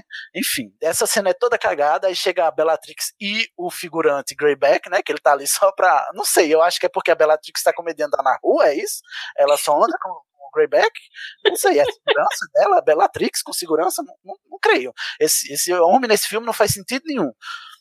Enfim, gente, vamos voltar, né? Aí a, a Bellatrix eh, sai correndo, né? O Snape. Aí eu acho a única parte, a única atuação do Gamble que eu gosto. Uh, e olha sim, que isso é posso, dizer muito. Posso Oi. interromper? Porque eu lembrei de uma parte que eu gosto muito nesse filme também. Sim, diga. Que é a parte do Secto Sempre. Isso! Ai, é, É muito bom! Aquela magia lá do Snape super cabulosa fazendo o sangue Uhum. voltar, assim, eu acho muito tenso. Aquela... Ah, é legal. Pena que depois ficou tudo cagado, né? Pena que eu imaginei, tipo, o Draco três vezes pior do que ele ficou. E eu queria ver ele três vezes pior. É que no livro descreve que ele é cortado em todas as partes do corpo, né? Tem Nossa, no, gente, no livro é muito pesado essa parte. Pesado É, acho que não tinha como fazer um filme PG-13 com aquilo, com não. aquilo, né? Não. Ah, Mas aí depois o Harry caga tudo, vai esconder o livro. Ele vai esconder o livro de remorso, gente, no, no filme. Não é porque o Snape tá, pede o livro porque descobre que ele tá com o livro dele. É porque o Harry sentiu remorso de ter usado o livro. Não faz sentido isso. gente. O Harry ter sentido remorso desse, nesse nível, assim, entendeu? Aí a Gina vai toda solista dizer: vamos esconder, é, é, amiguinho, aqui, pra né, eu roubar um beijo seu assim. A Gina sabia desse livro, né? Ela nem tá na mesma aula que eles. Qual é o sentido? Não Mas sei. ganhava de presente, ué. A Gina ela aparata, né? No- dentro de Hogwarts, nesse livro, ela sai aparatando assim, de repente. Vai na sala precisa pra gente se beijar. Vamos ali na sala. É. Aí, enfim, gente, o que mais me frustra na sequência final é o diálogo final entre o, o Harry e o Snape, que é qualquer coisa. Qualquer coisa. Não, não. O Snape não confronta ele do jeito que é no livro, a gente não tem a raiva do Snape que a gente tem no livro. Assim, eu tava mencionando. A única cena boa que eu gosto do Michael Gambon enquanto Dumbledore é ele dizendo é, Snape, please. Só isso. Ele só conseguiu me conquistar com essas duas palavras. Porque Ah, ali mas ele, você me não gosta. momento, né? Quando ele Ah, tá. não. ele me convenceu ali, porque. é, Nos últimos cinco segundos, parabéns. Dumbledore. Parabéns, você venceu. Você conseguiu ser ambíguo bastante pra depois a gente descobrir que era ambíguo, entendeu? Viu, mas a cena do Dumbledore no 7, tam- no 8 também é boa, né? Ah, eu não me lembro. Vou ter que assistir. O, o 8 é o que eu tenho menos lembrança, assim, menos memória, menos recordação. E aí, pronto. Aí o, o, o Snape foge. Sorte minha, né? O Snape foge. E acaba o filme com, com a luzinha. Assim, tem o Lumos Maxima na caverna, a gente não pode esquecer, né? Que sempre que aparece um Máxima, a gente tem que ressaltar aqui, né? Que é esse feitiço que super existe nos livros. Ai, gente, que ódio que eu tenho disso. Porque, então, se eu, se eu der uma Vada Kedavra máxima, a pessoa já Eu vai ter Morre mais? Holocausto, né? Eu acho que se desse uma Vada Kedavra máxima no Voldemort, não precisava nem destruir as Horcruxes. É, então. É verdade. Ai, gente, é muito. Ai, é muito. Uou, é muito paia esse máxima dos, dos filmes, gente. É só pra. Ai, Não sei. Enfim. Aí sai correndo, todo mundo acende a lanterninha, né? Tipo o show da Lady Gaga. Na morte do, do Dumbledore, o Harry vê que a Horcrux é falsa e ele lê lá com a, a Hermione e a gente termina com esse gosto amargo na boca de não saber porra nenhuma do que vai acontecer no próximo. Porque o que é que esse menino vai procurar a não ser esse medalhão? O que é que esse menino vai fazer da vida para achar essas Horcruxes que ele não foi educado para isso nesse filme, ele não foi instruído. Esse menino vai estar ali no mundo, é, correndo risco de vida, Dumbledore, o roteirista é um irresponsável, porque um, um rapaz de 17 anos, gente, pelo amor de Deus, cadê a consciência social desse roteirista? Vão esses três meninos procurar Horcrux, não sabem nem onde estão. Ai, me ajuda, Jesus. Me ajuda, Jesus, você que é bruxo, Jesus, me ajuda, faz um, Gente, faz um, faz um reparo máximo nesse, Dá um lumos, por favor. dá um lumos. é, a cena da Fênix chorando é bonita também. Ai, é, essa cena é bonita. é, mas. oh, sim, não me convenceu. Mas, gente, é, Não tem a cena aqui do, cortou do, um pouco. do, do velório. Eu acho um pecado não ter o velório do Dumbledore. Não Ah, é verdade. Essa cena é linda. Podia Mas ser no isso é começo do próximo. Claro, né? Porque tem que juntar um monte de ator. Não, e assim, no final, discretamente, assim como quem não diz nada, o, o, a produção de arte bota a varinha do Dumbledore na mesa dele, assim, em cima, aquela varinha que no chão, no chão do, do- da, da torre, né? Pra dizer, olha só, essa varinha continua aqui, tá, gente? É, no- porque não mostrou ele sendo enterrado com a varinha, né? Então é pra mostrar que a varinha é um- está presente. A Sério? cena No filme é aparece. nesse filme? no filme. A varinha tá lá em cima da mesa quando o, o Harry vai pra sala do diretor e vê o retrato do Dumbledore. A varinha tá lá. Ah, então ele ainda não tinha sido enterrado. Tá, É. você está é, é, a- arranging excuses. Mas porque tem a cena que, tipo, ele, alguém que não, não mostra ainda, abre o, o túmulo dele. Ah, Aí tem no a varinha filme, na né? mão. Pois é. É. mas a varinha tá lá em cima da mesa, gente. A audiodescrição não mente, tá? Vocês vão lá olhar depois. Nossa, seria muito sacanagem se a audiodescrição mentisse. Imagina. Ai, ai. Aí termina. Eu não sei, é, eu não sei por que que termina. é, Eu não sei se eu entendi bem a cena, porque eu não lembro quando eu assisti enxergando. A cena que o Harry tá conversando com a Hermione sobre a Horcrux e lendo lá a- o bilhete do RAB. O, o Rony não aparece, ele tá sentado atrás, é isso? É. Oh meu Deus. E muita gente diz que isso é um foreshadowing por causa do sétimo, né? Que eles. Epa, não posso dar spoiler. Sim, entendi, né? Que, acontece coisas com o Rony. É. Ou, ou não, ou o Rony faz acontecer coisas, né? Porque ele é só uma cebosa. Ele Embora fala assim, as cebosa. pessoas acham que ele, vai, que ele vai morrer. Ah, sim. Ah, sim. É deixa ela uma teoria.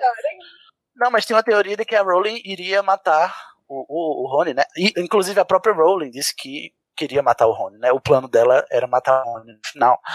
E, Foi. Eu, e eu lamento muito que ela tenha mudado de ideia. Fica esse Ah, spoiler, sim, direito. fica esse spoiler Precisava, positivo aí. Eu acho que precisava. Ela Eu quis acho- matar muitos Weasley no fim das contas, né? Foi. Não, mas ela depois compensou, né? Matou o. Weasley.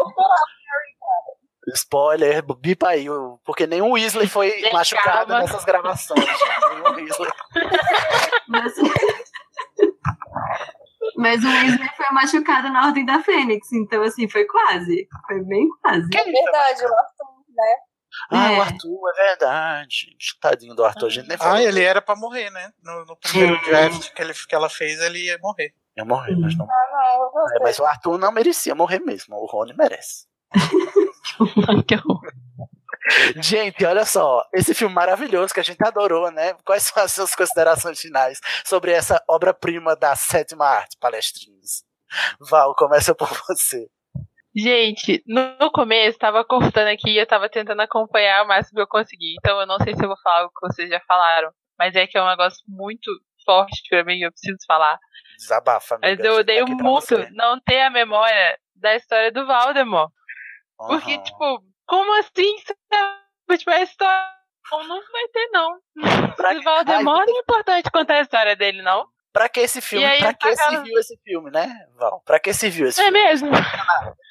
Não serviu E para aí, nada. Só Pula tem esse- duas memórias que não fazem o menor sentido. É uma merda. Não faz, elas E duas não juntas.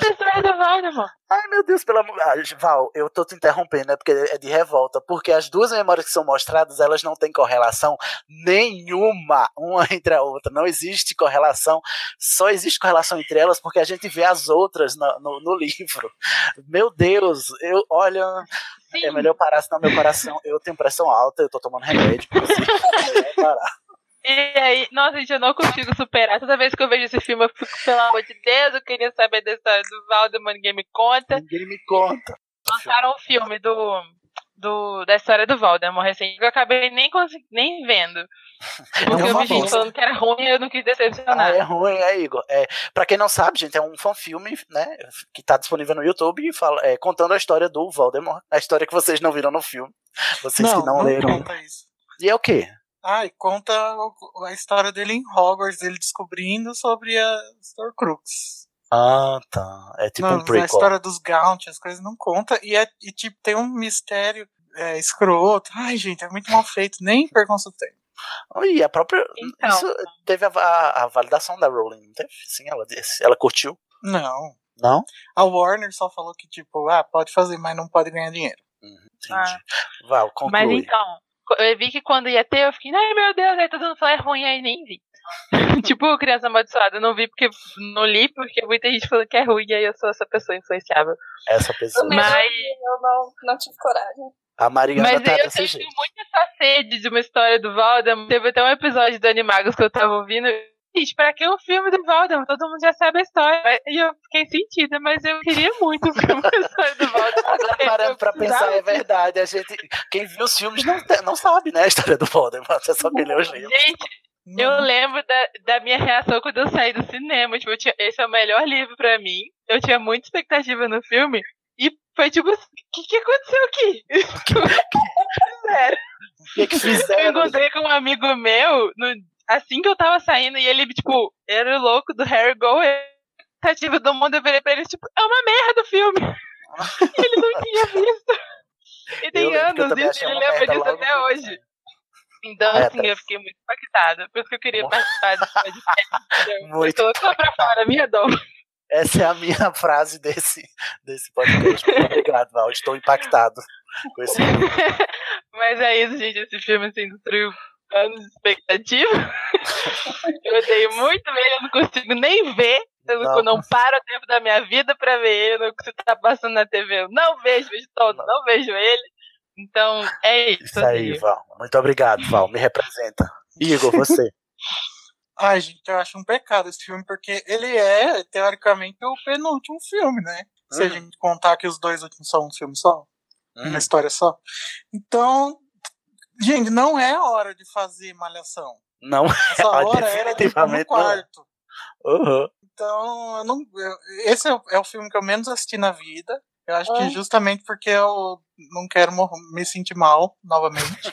Quer Eu- passar mal, ter azia. Eu tava, eu tava fazendo um post no Animagos, é, vendo as diferenças que Hogwarts foi sofrendo durante os filmes, e aí eu percebi que o sexto filme, tirando o sétimo, né, que no Hogwarts não aparece, é o que menos tem imagens externas de Hogwarts, sabe? Sendo que Hogwarts é o personagem principal da série. Por quê? Porque ela é atacada, né? É o que tá mais protegida e tal. Todo o Então, monte do filme, todo o monte da, da história foi todo jogado no ralo pra mostrar fofoquinhas gente, a- Ah, e essa, e essa de, ai, não- eu não guardei as brigas em Hogwarts toda pro último filme, não me compra, porque é muito importante eles terem conseguido entrar em Hogwarts. Uhum, sim. Isso é tipo, caralho, eles conseguiram entrar em fucking Hogwarts, tá ligado? Que era o lugar mais seguro. Eles estão aqui. e, Tipo, É, não. e tem, tem a introdução dos Carol, né, que também vão ser importantes no sétimo. Que daí no filme também não tem importância nenhuma. Ai, gente. Ai, é, é, essa morte horrível, né? Mariana, suas considerações finais. Ah, eu não gosto tanto desse aí, então, não. Ele, menos Mariana é positiva até na negatividade, né, gente? Ah, esse eu não gosto tanto. Mas, gente, esse foi o que eu menos assisti. Eu não sei se eu já contei isso pra vocês, mas eu era muito louca quando eu era jovem. Eu juntava muito dinheiro na época de assistir e eu comprava todas as sessões seguidas, uma da outra. Então eu passava, tipo, uma semana inteira ou mais vendo o mesmo filme, todo dia, o dia inteiro. Meu eu Deus, quanto dinheiro perdido. Eu Ah, era esse muito foi louca. Eu queria ser a maior fã de Harry Potter que existia na Terra. E eu Que achava você respeita, né? meu objetivo, assim, o que você quer acontecer quando você crescer?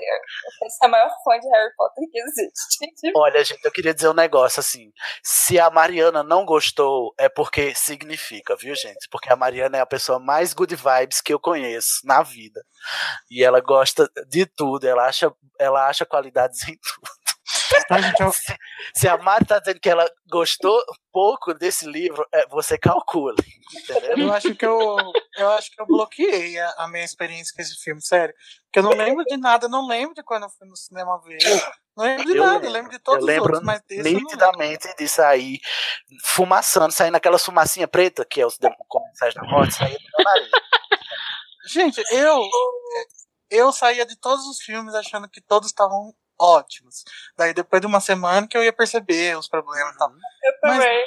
Esse eu não lembro se eu saí achando ótimo ou não. Não sei. Isso se chama auto, é, autopreservação da sua consciência. É. mecanismo de defesa. Amnésia seletiva. Não, e eu acho que é porque esse livro é muito interessante. Então, tipo, eles conseguiram transformar um livro tão interessante numa coisa tão chata. Tipo, eu fiquei, caramba, como você conseguiu fazer isso? Como você conseguiu? Olha só o nível que você. Parabéns, ó. Quase três Palmas horas de puro desejo de morte. Palmas para você que conseguiu estragar o livro que tinha a melhor narrativa, né? O melhor fio narrativo é- era esse aí. Cortando a metade fútil, era o melhor fio narrativo. Eu, olha, o meu parecer final antes da Hannah falar é: pulem. Se você não quer. você não leu, Ah, não. se você não leu os livros, é, Não, pula esse filme, porque você não vai aprender nada com ele, você não vai perder nada. O chip da Hermione já vai estar feito, né? O Harry, o chip do Harry e da Gina só importa no epílogo mesmo. Então, olha, não importa, não importa. Horcrux você Não. vê no Google o que é e, e assiste o Relíquias da Morte. Não, gente, se você não lê os livros, tá errado. Tá errado, é isso, já começa por aí. Imagina com o Harry nos filmes é uma morte horrível. Então, assim, nem Ai. preciso saber. Eu queria, eu queria a Debs comentando. Débora, por favor, comenta, porque a Débora ela não leu os, os livros ainda. Eu acho que ela ainda não chegou na, no Tá Enigma do Príncipe. Débora. Aí eu queria Tem saber que dela qual é a qual é Coitada da Débora. Débora, um beijo, sua linda. A. Débora, eu queria que a Débora. Débora, por favor, comenta pra gente qual é a tua sensação desse filme, pra você que não leu o livro, assim, se é tão estranho. O que é que você acha desse, desse livro? A gente lê no próximo episódio, Débora. Por favor, comenta lá no grupo. Hanna, você, finalmente. Desculpa o delay aí pra tu. Tudo bem, me diverti bastante escutando os comentários. Diga aí quais são as suas, as suas sensações sobre esse filme. Então, quando eu assisti esse filme, eu tinha acabado de entrar na faculdade e eu tava em BH por conta de um encontro, ou seja, várias bebidas envolvidas nesse processo. E eu fui no cinema com a prima de uma amiga minha que morava lá e ela era absurdamente obcecada por Harry Potter. E é a única Me coisa que eu lembro do filme. a única coisa que eu lembro do filme, assim, eu não sei se eu saí gostando ou não, mas eu lembro dela ligar a luzinha do celular na hora que todo mundo levantou a varinha. Ah. Ai, meu Deus. Eu acho um pouco demais. Eu também. Sim, sim. Eu acho que eu acho que você pode ser fã, você pode de ser fã fanático, você pode ser um fã fanático como a, a Mariana, que assim como a Ivana List, não sabia que era impossível, foi lá e fez e, e tá lá nos filmes do, do Animais Fantásticos, mas acender a luzinha na sala de cinema eu já acho demais. Não, eu acho que definitivamente ela tem vergonha alheia. Ai, gente. Mas e aí, gosta ou não gosta do filme, Ana? Olha, assim, eu gosto. Olha, a gente pistolou, pode gostar, tá, tá permitido, tá? A gente só vai te julgar. Vai estar errado, Não. mas tá tudo bem, pode falar. Eu, eu entendo, respeito e até concordo com todas as, ah, todas as, as críticas contra o filme, mas assim, velho, eu assisto Harry Potter, eu acho que mais sem pensar ultimamente, sabe? Eu, só tipo ponho. E aí, esse não é um, livro- um, filme que eu pulo. Ele vai junto no processo, assim. Não sei se eu ainda gosto dele ou não, sabe? Ai, você falou uma coisa. Termina. Pode terminar. Não, eu acho assim que eu. É bom assistir, sabe? Não dá pra pular, assim, pular. Até porque você tem que aproveitar essa parte adolescente desses meninos antes deles virarem mini adultos daqui a pouco, entendeu? Ai, ai. É exatamente isso que eu ia mencionar. Olha só, gente, eu vou mudar o meu, o meu relato aqui, porque a Hannah me fez acabar de realizar. Nossa, que influenciável. Ô, Hannah, você, você depilou meu coração agora. Repare na defesa. Muito obrigado, Hannah. Porque assim, gente, vocês não estão vendo que desde o começo esse filme foi feito para a sessão da tarde? É um filme de sessão da tarde, gente. É ótimo. A Hannah acabou de falar, ó, tá passando, você assiste, porque é divertido. Não é o sexto filme de uma saga de um menino que tá, tá fadado a morrer. Entendeu?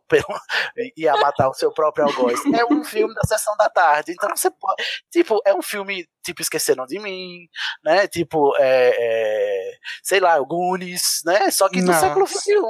Não concordo, eu Não. acho que esse é o caso de Esse fogo. filme devia ser um filme do Voldemort. Devia ser Aham. ele, devia ser com tudo sobre o Voldemort. A gente quer o Voldemort, Gente. quer as origens. Exatamente. Ah, você, ó, você pega, pega colado assim na maratona esse filme e logo em seguida começa a malhação. Perfeito, tá? Ó, Ótimo. a maratona, o, o combo perfeito. É esse, esse combo, gente. Enfim. Vocês têm mais algo a comentar, gente? Porque a gente já tá aqui há cinco horas. Eu acho que é, é, a, a influência das Horcrux nos a- a- amargou um pouco. A mim, pelo menos, me amargou demais. Alice, desculpa, viu, Alice? Alice, por favor, perdoa nós, assim, é, bota um gelinho nos ouvidos, tá? Antes de, antes de editar. E, enfim, nada mais a declarar, o gente? próximo filme, o 7.1, é o meu preferido de todos. Olha, Também é, é Eu não gostei de nada. Não lembro de nada. Vou ter que reassistir assim como a primeira não. vez. É Tipo, livro introspectivo, assim mesmo. tipo a Drew Barrymore vai ser como se fosse a Concordo primeira comigo. vez. Concordo. É o que, Mari? Concordo com ele, eu também gosto muito. Ah, vamos É aguardar, né? assim, né? Sai da... criticado. Gente, vocês estão falando que é bom assim, olha. Minha, minha expectativa tá aumentando. Isso não é bom, não, com o filme do. do. do, do Yates. Do Yates. Olha, não, eu não, não me iludam, tá? Por favor. E Mas não é- é. Não se Não iluda. lembro, não lembro. É, o, o sétimo, o, o sétimo e oitavo filmes eu tenho. A única memória que eu tenho é o Voldemort virando purpurina. Só isso. Ah, O resto eu não lembro de nada. Então, gente, né, nesse clima de, de muita alegria e festividade, né, nesse clima ameno, que a positivo. gente, positivo, né, que a gente encerra mais um É Pau é Pedra Filosofal. Vocês aguardem o próximo episódio. Finalmente a gente termina a maratona de leitura. O próximo episódio vai ser sobre Relíquias da Morte. Não percam. É quando a gente descobre tudo, né? Porque o quinto livro prometeu e não cumpriu, só no sétimo mesmo. E aí, né, volta com a gente. Ô, Igor, você quer fazer jabá? Ah, é mais ou menos. Vai lá no Animados. Esse mês vai sair um podcast que, com a nossa conversa que a gente fez no Hangout é, sobre o trailer do Animais Fantásticos 2. Que estamos Então- eu e Mariana lá, né? Vale ressaltar. É, e eu também faço parte do Apple's a Drag, que comenta o RuPaul's, e vai começar a décima temporada agora. Então, vejam também. O que mais? Só isso, Não tá sei. bom, né, amiga? Já brilhou, já. Essa décima Tá bom. temporada mesmo. Ai, desculpa. Depois vocês conversam. Peraí, deixa, deixa a gente encerrar. Mariana, você tem algum, alguma divulgação aí? Seu contato para shows? Não sei, não sei. o número do seu agente. Não, eu tenho meu Insta, que é o que eu mais entro. Nem tô tentando entrando tanto. É Mariana Graf, Mariana com dois N's. Graf com um F só, porque as pessoas sempre botam dois, por alguma razão. Ai, não é com dois, não? Eu sempre falo com dois. Tipo, por alguma razão, Oh, sempre botam Deus. dois. Tipo, Ai, desculpa, eu sempre achei que fosse com dois. Não, é um F Deus. Nossa, gente, que interessante, né? Ai, então, Mariana com dois N's, mas o grafo é com um só, tá? O esquisito é isso. tá aí trocadinho, é só você lembrar que eu trocado, ao invés. Segue ela lá, que ela, ela é a estrela aqui da Pau- Pedra Filosofal, tá, gente? A sua mão vai querer apertar o F duas vezes, mas não. É só É um, só um. ela bota no N essa, essa sua vontade, Essa- você bota. Transfere. Faz um swap. É, Val, você quer dar algum recado, mandar alguma coisa? Um um beijo pra alguém? Eu quero fazer um apelo. Eu quero, Apele. por favor, que o Thiago comente Comenta, Tiago. livro, porque eu preciso dele falando desses dois filmes. Eu preciso disso pra eu viver. Pra viver, exatamente. Se, se o Thiago tiver no próximo, eu, eu faço questão de meia hora, uma prévia de meia hora com ele, pistolando sobre os dois filmes. Em algum momento, nem que ele grave um áudio do Porque- WhatsApp e a gente encaixe isso. É isso, por favor, vida. Olha, você faz isso, faz- manda um áudio que a gente encaixa no podcast, por favor. Tiago, atenda nossos pedidos, por favor. É só isso que eu tô nunca te pedi nada. Porque não é possível que ele tenha gostado desse filme, tendo falado o que ele falou do livro. É, é tipo assim, é uma contradição da física, entendeu? Se ele, se ele gostou desse livro, é sinal que o Big Bang está próximo.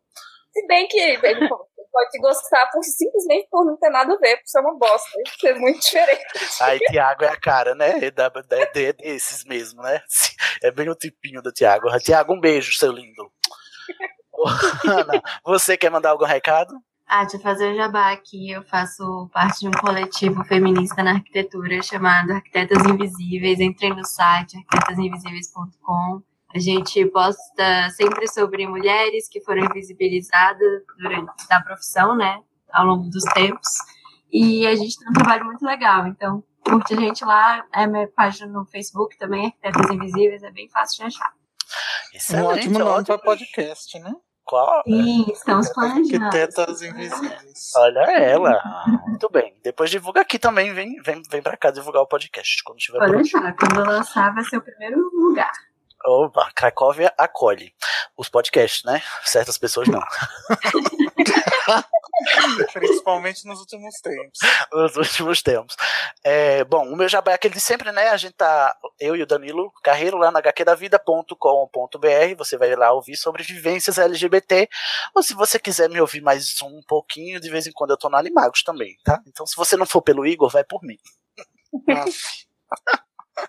Brincadeira, gente. O Igor é um ótimo host e o podcast Animagos é excelente, mesmo sem mim. Top. Me chamem pros dois, eu não. Eu nunca Ai, HQ da vida aí, sim. Ai, vamos chamar, vamos chamar você. Vamos arrumar uma pauta pra chamar você.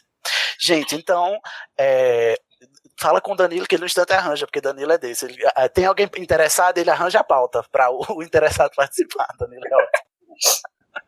Vamos lá encerrar, né, gente?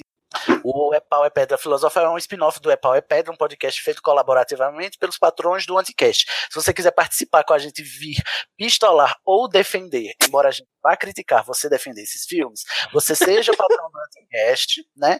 Você pode gostar, né? Não é proibido gostar, né? Se, se quiser pode, mas a gente julga. E aí você vai lá no, no anticast.com barra seja patrão, vira patrão do Anticast, entra pra Cracóvia, fala com a gente lá no É Pau é Pedra Filosofal, que a gente grava aqui também, né? Junto com a gente, participa com, com a gente. Se você não, não é ou não quer ser, porque né, o Anticast não merece seu dinheiro, e você, ou você não tá podendo ser patrão, você pode ainda assim participar com a gente da Pedra Filosofal pelo grupo, que agora é aberto. Você vai lá no Facebook e procura por Epau é Pedra Filosofal ou digita no browser facebook.com barra groups em inglês barra EP, EP, F ok? Todos aliviados agora, gente, né? So, Se você chegou até aqui, você ganha um sapo de chocolate. Exato, você é um guerreiro. Muito obrigado. Guerreirinho. Guerreiro, força, guerreiro. E obrigado pela atenção e desculpa qualquer coisa, né? Vamos, vamos dar um tchau mágico, gente. Tchau, tchau. Tchau. Este podcast foi editado por É Pau, É Pedra.